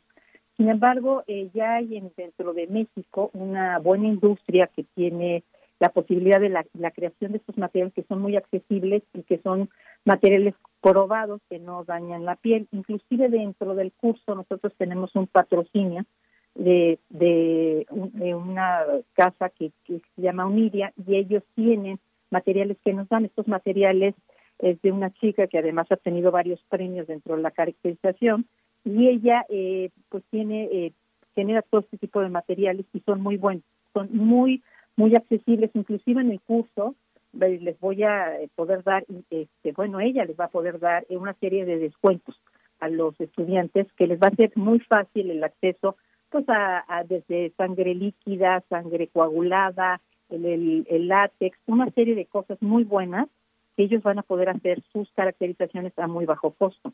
De eso también se trata, ¿no? De hacerles accesibles, si no la caracterización se vuelve imposible, porque sí, verdaderamente los materiales que se traen de diversas marcas de Estados Unidos son muy caras. Y aunque eh, pues sí llegan a México y no llegan, eh, llegan prácticamente al mismo precio que están allá, pues no son tan accesibles. Pero aquí ya hay buena, eh, una cantidad de personas que lo hacen. Yo, yo avalo a, a, Uniria porque la conozco, porque sé muy bien, porque hemos probado muchos materiales, porque además, como te digo, ella está en la industria y como está en la industria y trabaja, pues sus materiales son eh, eh, probados que no dañan la piel y bueno, también se, se, trata de apoyar a los alumnos, de que los alumnos tengan materiales eh, accesibles y que lo puedan hacer. Y te digo, y algunos truquitos, a lo mejor con sombras para moretones o, los sombreros que hacemos, por ejemplo, si no tienen látex para hacer un envejecimiento, a lo mejor lo podemos hacer con sombreados que queda muy bien. Los, las sombras te, generan mucho envejecimiento. Entonces, ahí les podremos dar varios eh, trucos que ellos podrán hacer en lo que si se quieren dedicar a esto, eh, y pueden comprar materiales, ¿no? Claro. Este, esta parte también eh, justamente de la posibilidad de eh, trabajar en, de una manera multidisciplinaria, porque finalmente el curso lo que va a orientar en anatomía, en dibujo, en artes plásticas, ofrece también eh, muchas posibilidades. ¿Es la primera experiencia, Rosana? ¿Cómo la primera experiencia? ¿Es la primera experiencia que tienen en este curso? ¿Es el primer curso o ya hay una experiencia ya más amplia en otros cursos que la universidad ofrezca en este terreno? No, mira, ya hemos dado varios cursos, inclusive con la Filmoteca. Eh, debido a la pandemia nosotros tuvimos que parar porque, bueno, eh, el, el, curso en línea sí es muy difícil de darlo, ¿no? Porque sí tendrían que tener ellos materiales en casa, o sea, sí lo, sí lo podremos dar, pero tendrían que tener los materiales. Por eso es un curso práctico. Ya llevamos como unos cinco talleres dados en la, en la Filmoteca que han tenido un gran éxito, ha sido un éxito total y lo hemos dado en otras partes como en el CCC, en el Centro de Capacitación Cinematográfica y también los hemos dado en el interior de la República. Hemos ido a diferentes estados de la República a darlos porque cabe destacar que no solamente damos este curso, sino damos el, curso de maquillaje, damos el de aerografía, de calvas, o sea, tenemos una serie de cursos que damos que tienen que ver con el maquillaje y un poco especializarse en el ámbito del maquillaje. Pues Rosana, qué, qué emoción y yo creo que va a ser muy disfrutable y también hay que comprometerse en estas cuatro sesiones que dura este taller de maquillaje de caracterización para cine, TV y teatro. Eh, por último, pues eh, a mí me gustaría que, nos compartieras, pues como la experta que eres, cuál es el peso del maquillaje en la caracterización. Ah, hay, hay una magia instantánea cuando uno porta algún elemento de caracterización, entras en personaje, seas profesional o no. ¿Cómo transforma el maquillaje a la, a la caracterización del actor. Cuéntanos un poquito eh, esa manera de reflexión en realidad de lo valioso de, este trabajo, Roxana. Sí, mira, bueno, finalmente el, personaje que tú tienes va a representar o va a tener una caracterización eh, que marque el guion. Entonces, desde que tú estás haciendo la caracterización en el actor, en el personaje, él ya, ya se está metiendo dentro de la caracterización y ahí sí hay una simbiosis muy importante en el maquinista con el, con el, con el actor, con el personaje que lo va a hacer. Porque al momento de caracterizarlo, caracterizarlo está, él se está transformando en el personaje que va a ser. Eso, eso es muy importante. Entonces, terminando la caracterización, él ya se siente parte del personaje, él ya tiene la creación del personaje que, eh, que va, va a hacer en alguna filmación, va a hacer en televisión o lo va a hacer en una obra de teatro. Eso es muy importante. Y es muy interesante porque eso une mucho al maquillista con quien va a ser la, el personaje. Eso hace que, que, se identifique uno mucho con, con, con el personaje, con el actor, y quien lo va a representar. Entonces yo creo que el lograr que el mismo personaje, el mismo actor, se sienta muy contento con la caracterización que le estás haciendo, con lo que estás logrando crear, es muy importante, que quede satisfecho, que le guste lo que está viendo, que se sienta que el personaje sí se logró. Y que uno piensa que el director, el productor, el guionista que, que crean ese personaje están contentos con lo que se está logrando. Y eso es muy importante. Entonces, es una simbiosis, se logra a través de la caracterización, pero quien lleva a cabo el personaje va a ser el actor, ¿no? Entonces, creo que eso, eso es una satisfacción muy importante y si se van a dedicar a este ámbito del, maquillaje, yo creo que lograrlo, yo creo que sentir esa eh, emoción de ver que tu, tu caracterización está ahí y se logró lo que, lo que quería es muy importante. Pues muchísimas gracias Rosana eh, Eisenman eh, por esta por esta mañana, por esta por compartir esto. Yo no sé si forma parte ya de la de la de la matrícula eh, de, materias de las escuelas de cine, pero bueno, está, esto será una lección, es toda una apuesta, toda una apuesta a futuro y gracias por eh, compartir pues toda esta toda esta eh, todo este conocimiento y todas estas posibilidades con, con nuestros radioescuchas que yo creo que muchos muchos están pensando en hacer una carrera de cine o entrar en una parte de este gran proceso que es la creación la creación cinematográfica y plástica. Muchas gracias Rosana. Muchísimas gracias a ustedes hasta pronto. Recuerden, taller de maquillaje de caracterización para cine, TV y teatro, eh, impartido en modalidad presencial del 24 de agosto al 14 de septiembre de 2022, los miércoles de 16 a 20 horas. Así es que acérquense a la página electrónica de la Filmoteca de la UNAM para tener todos los detalles de cómo, cómo son las inscripciones. Y nos vamos también a, en estos talleres de la Filmoteca a hablar de los fundamentos de guion para documental de investigación es el nombre del segundo taller que ofrece la Filmoteca para la segunda mitad de este año 2022.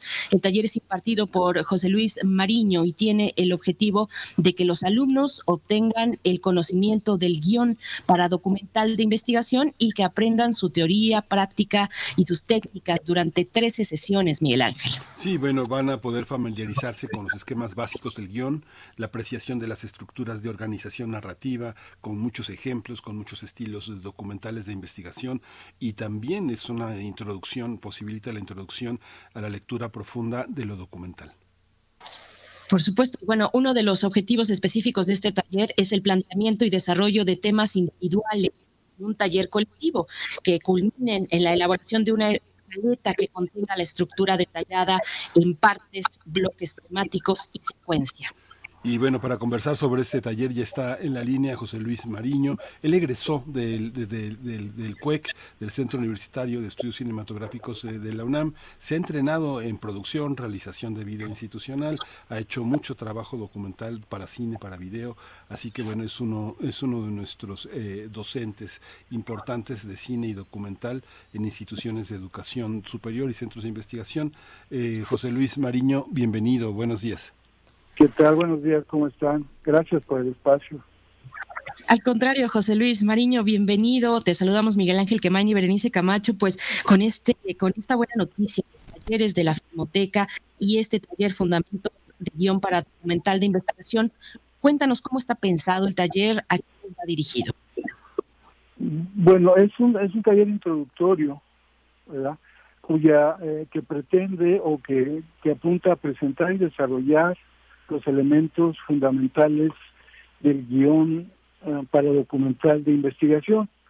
eh, está, eh, es, es decir, yo lo caracterizo como el tipo de documental que pretende abordar un aspecto de la realidad para conocerlo y exponerlo a sus espectadores mediante una indagación que resulte en la creación de un contenido y de la estructura organizativa y narrativa apropiada a los fines que pretenda eh, él o la documentalista, ¿no?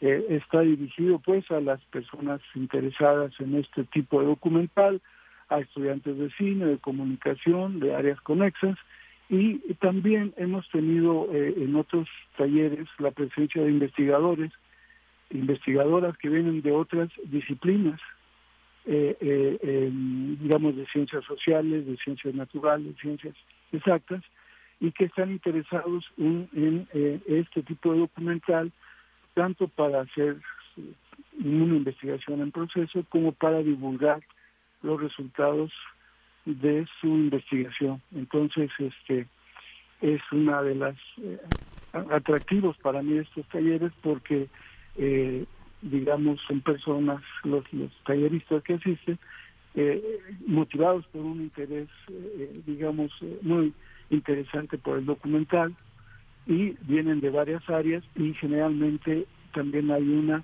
eh, eh, relación intergeneracional.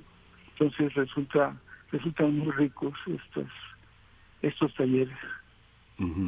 Hay una parte, eh, José Luis Mariño, que es importante decir que eh, de alguna manera tú al frente de ese taller eres alguien que posee el lenguaje cinematográfico, que posee el conocimiento para que las estructuras, los ejemplos, la cultura visual sea posible, que no se puede improvisar y que es un esfuerzo por organizar las múltiples perspectivas que puede tener un antropólogo, un periodista, un sociólogo, un historiador, una, un activista, una persona que esté en medio de la lucha, que es importante tener un lenguaje, una estética, un conocimiento de esta parte que no se puede improvisar, que tratemos de no hacerlo, que tratemos de entrar en esta parte del lenguaje. Un poco cuéntanos esta experiencia como, como docente, como poseedor de este conocimiento, José Luis. Bueno, lo que tú mencionas es muy importante porque eh, digamos que en, la primera sesión que tenemos, que es un propedéutico, porque justamente hay para plantear desde, desde dónde se enseña este taller, desde dónde se, se, observa este documental, justamente desde el cine, eh, planteando que, eh, en, por lo menos para fines del taller, no se trata del documental como un género, sino como una forma cinematográfica, y justamente viéndolo desde el cine, yo creo que es como que le corresponde desde la filmoteca. También vaya el documental no, no como un género informativo, sino como una forma cinematográfica, es que se hace eh, una un énfasis en que la preproducción del documental no solamente es una cuestión técnica, sino también implica contemplar el ritmo, la narrativa, eh, este, en fin, algunos recursos eh, este, formales, con todas las, con todas las, digamos, características que puede tener el documental, que muchas veces lo que uno planea no sale porque la vida misma, al estar en el escenario de la vida misma, las cosas cambian, pero sí tener una guía general, una idea de cómo eh, eh, lidiar con esta con esta realidad. Y, y, también este porque como dicen algunos autores que vamos a revisar pues ahí están las formas este audiovisuales y el documentalista decidirá si las usa si no las usa y, y para qué, ¿verdad? Entonces esto, esto que tú mencionas a mí me parece muy importante porque eh, siento que a veces eh, la enseñanza del documental se presenta como algo simple, sencillo. Es cierto, cualquiera podemos hacer un documental, pero no cualquiera podemos hacer un buen documental o un gran documental. ¿no? Este, esas, esas serían algunas características que nosotros vamos a ir refinando. No se trata solamente de eh, eh, eh, conseguir información y, y, mandar la información, sino cómo tramitarla, cómo hacerla más accesible al, grupo de espectadores que hemos elegido y la función que va a cumplir ese documental, ¿verdad? Este, entonces, me parece muy interesante esta pregunta porque a veces no basta con poner la información en nuestro documental, sino que hay que darle un tratamiento para que sea muy eficiente en su, digamos, eh, la forma en que los, los y las espectadoras lo acceden a él. Eh, José Luis Mariño, con, con, esto que nos comentas, tendríamos entonces que suponer que no es un taller propiamente eh, pues adecuado para periodistas, por ejemplo, sino para solamente quienes están encaminados hacia el arte cinematográfico, o puede un periodista que se sienta lo suficientemente creativo, digamos, dispuesto con la mirada eh, hacia el cinematográfico, acercarse a este taller. ¿Cómo sería esta cuestión, José Luis? Bueno, este, yo creo que no hay ningún problema.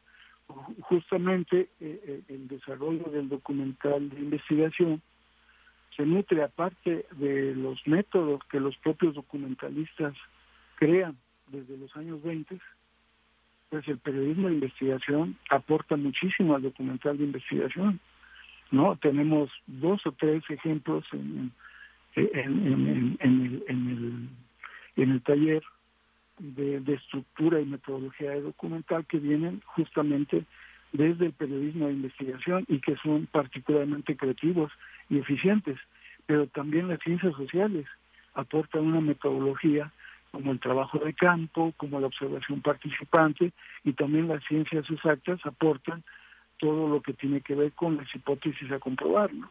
Este, eh, entonces, eh, el, documental de investigación se ha venido nutriendo de la participación de estas disciplinas, aparte de las disciplinas propiamente artísticas, porque también hay documental que investiga eh, lo artístico, la forma en que se empresa una obra de arte, en fin, este está abierto para las inquietudes eh, eh, que tengan que ver con generar un conocimiento y, y, bueno, la idea es que haya esta esta esta intercambio de saberes entre las diversas disciplinas y que dependiendo del proyecto, dependiendo del espectador al que se elija, dependiendo de la función que uno quiere que cumpla su documental, es como se adoptan, es, es, es como se define finalmente el proyecto de cada quien.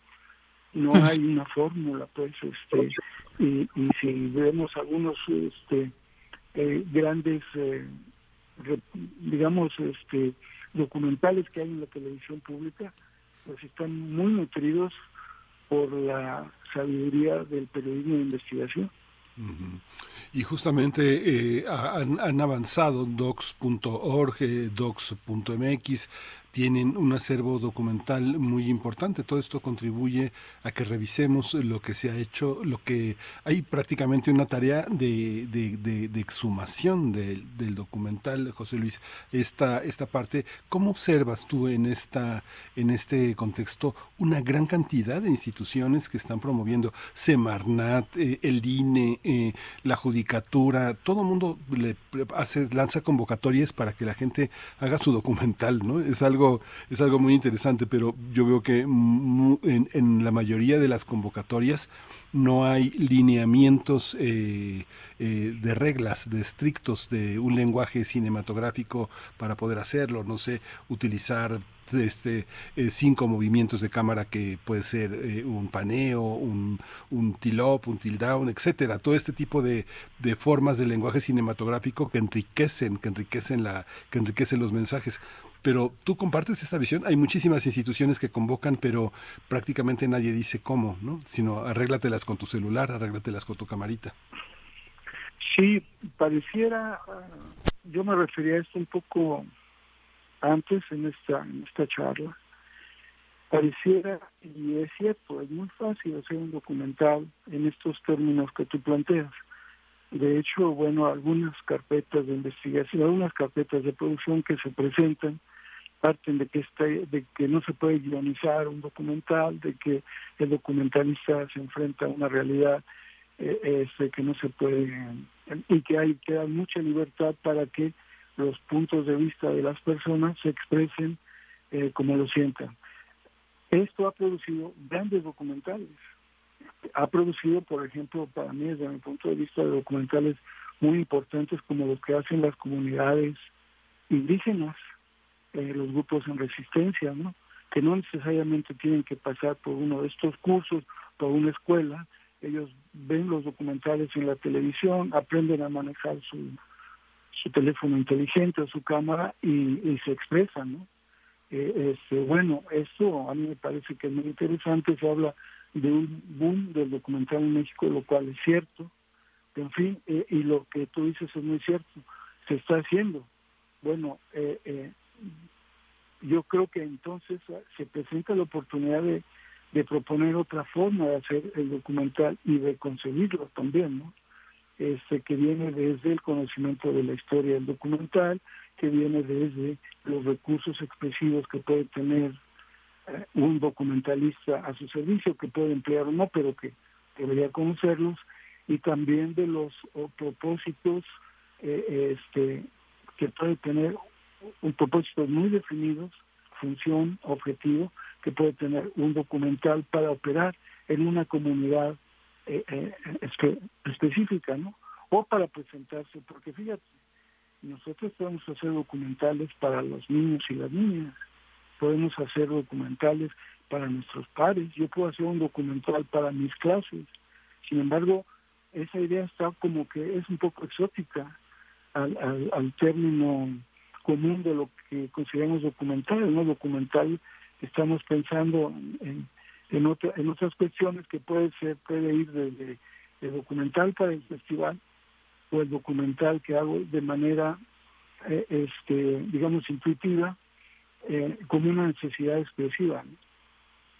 Pero sí creo que eh, esto ya se está haciendo, se está haciendo mucho y se presenta la oportunidad, yo creo, de intervenir con otra propuesta un poco un poco diferente y un poco más este metódica, digamos, Por supuesto, pues nos pones elementos bien interesantes que yo creo que serán muy atractivos para quienes nos están escuchando, José Luis. Eh, ya nos vamos acercando al cierre, pero sí te quiero preguntar sobre, sobre la sobre, porque bueno, para realizar radio, el documento básico fundamental es la, la escaleta, precisamente.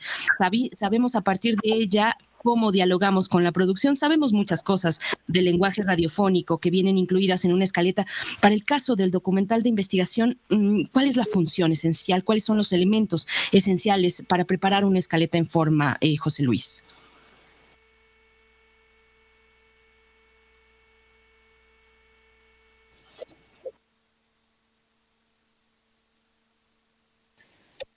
Creo que se perdió, creo que se perdió el enlace con, con José Luis.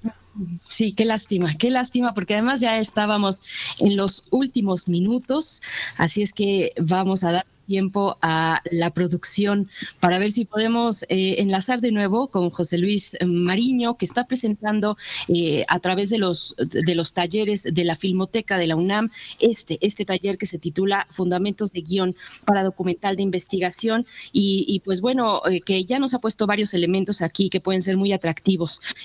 no se tiene que ser un, un, profesional en el, en el cine, un periodista con esa mirada, sino que pues bueno, está la alcance de muchos que tengan esa curiosidad, eh, eh, esa creatividad y el ánimo de poner en marcha un proyecto que pueda resultar en un documental, Miguel Ángel.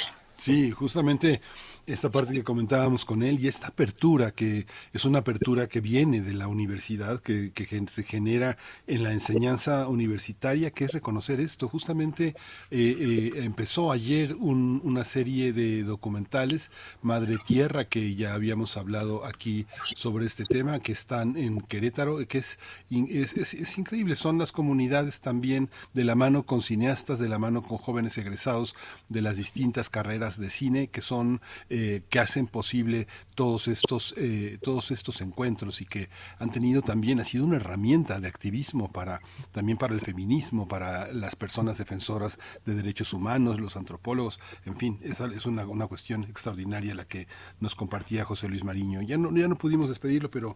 pero no, sí, este, está de vuelta Miguel Ángel, José, Luis, Mariño. Solo, bueno, pues ya para, eh, corrió el tiempo, pero para despedirnos, para que puedas invitar a la audiencia a que se acerque a este taller que se ofrece desde la Filmoteca de la UNAM, José Luis.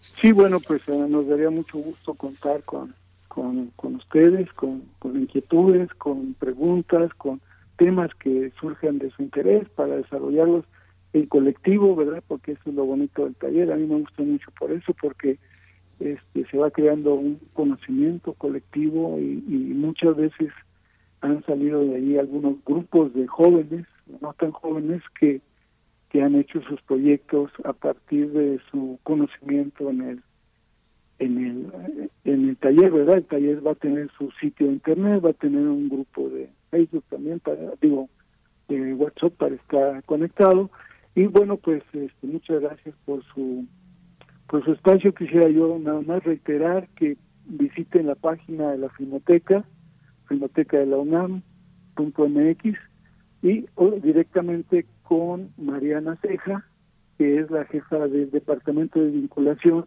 para que puedan tener más informes y costos de este curso. Mariana Ceja, muy, muy querida también, ya la hemos tenido por aquí en algunas ocasiones en primer movimiento. José Luis Mariño, muchas gracias por participar y por esta propuesta, este taller eh, para quien se quiera acercar, fundamentos de guion para documental de. Gracias, Luis, hasta pronto. Gracias.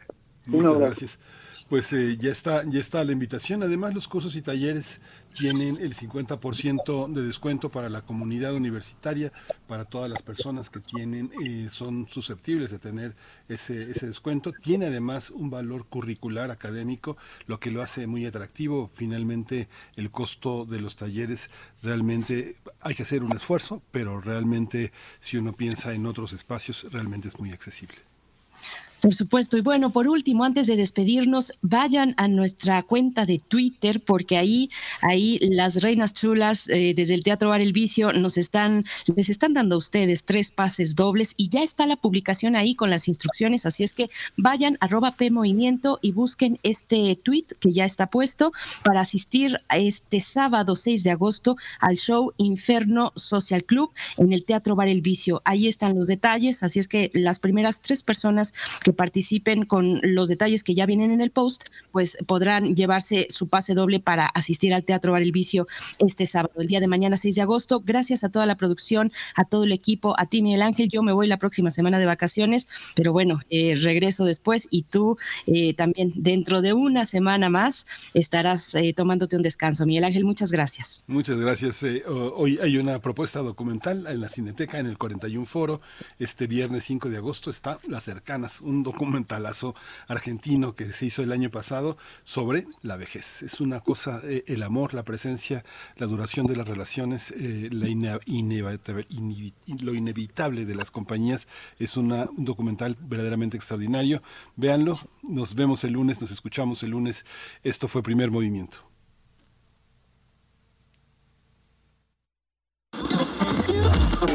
Radio UNAM presentó Primer movimiento. El mundo desde la universidad. Con Berenice Camacho y Miguel Ángel Gemain en la conducción. Rodrigo Aguilar y Violeta Berber, producción. Antonio Quijano y Patricia Zavala, noticias. Miriam Trejo, coordinación de invitados. Tamara Quirós, redes sociales. Arturo González, operación técnica. Locución, Tessa Uribe y Juan Staca. Quédate en sintonía con Radio UNAM. Experiencia sonora.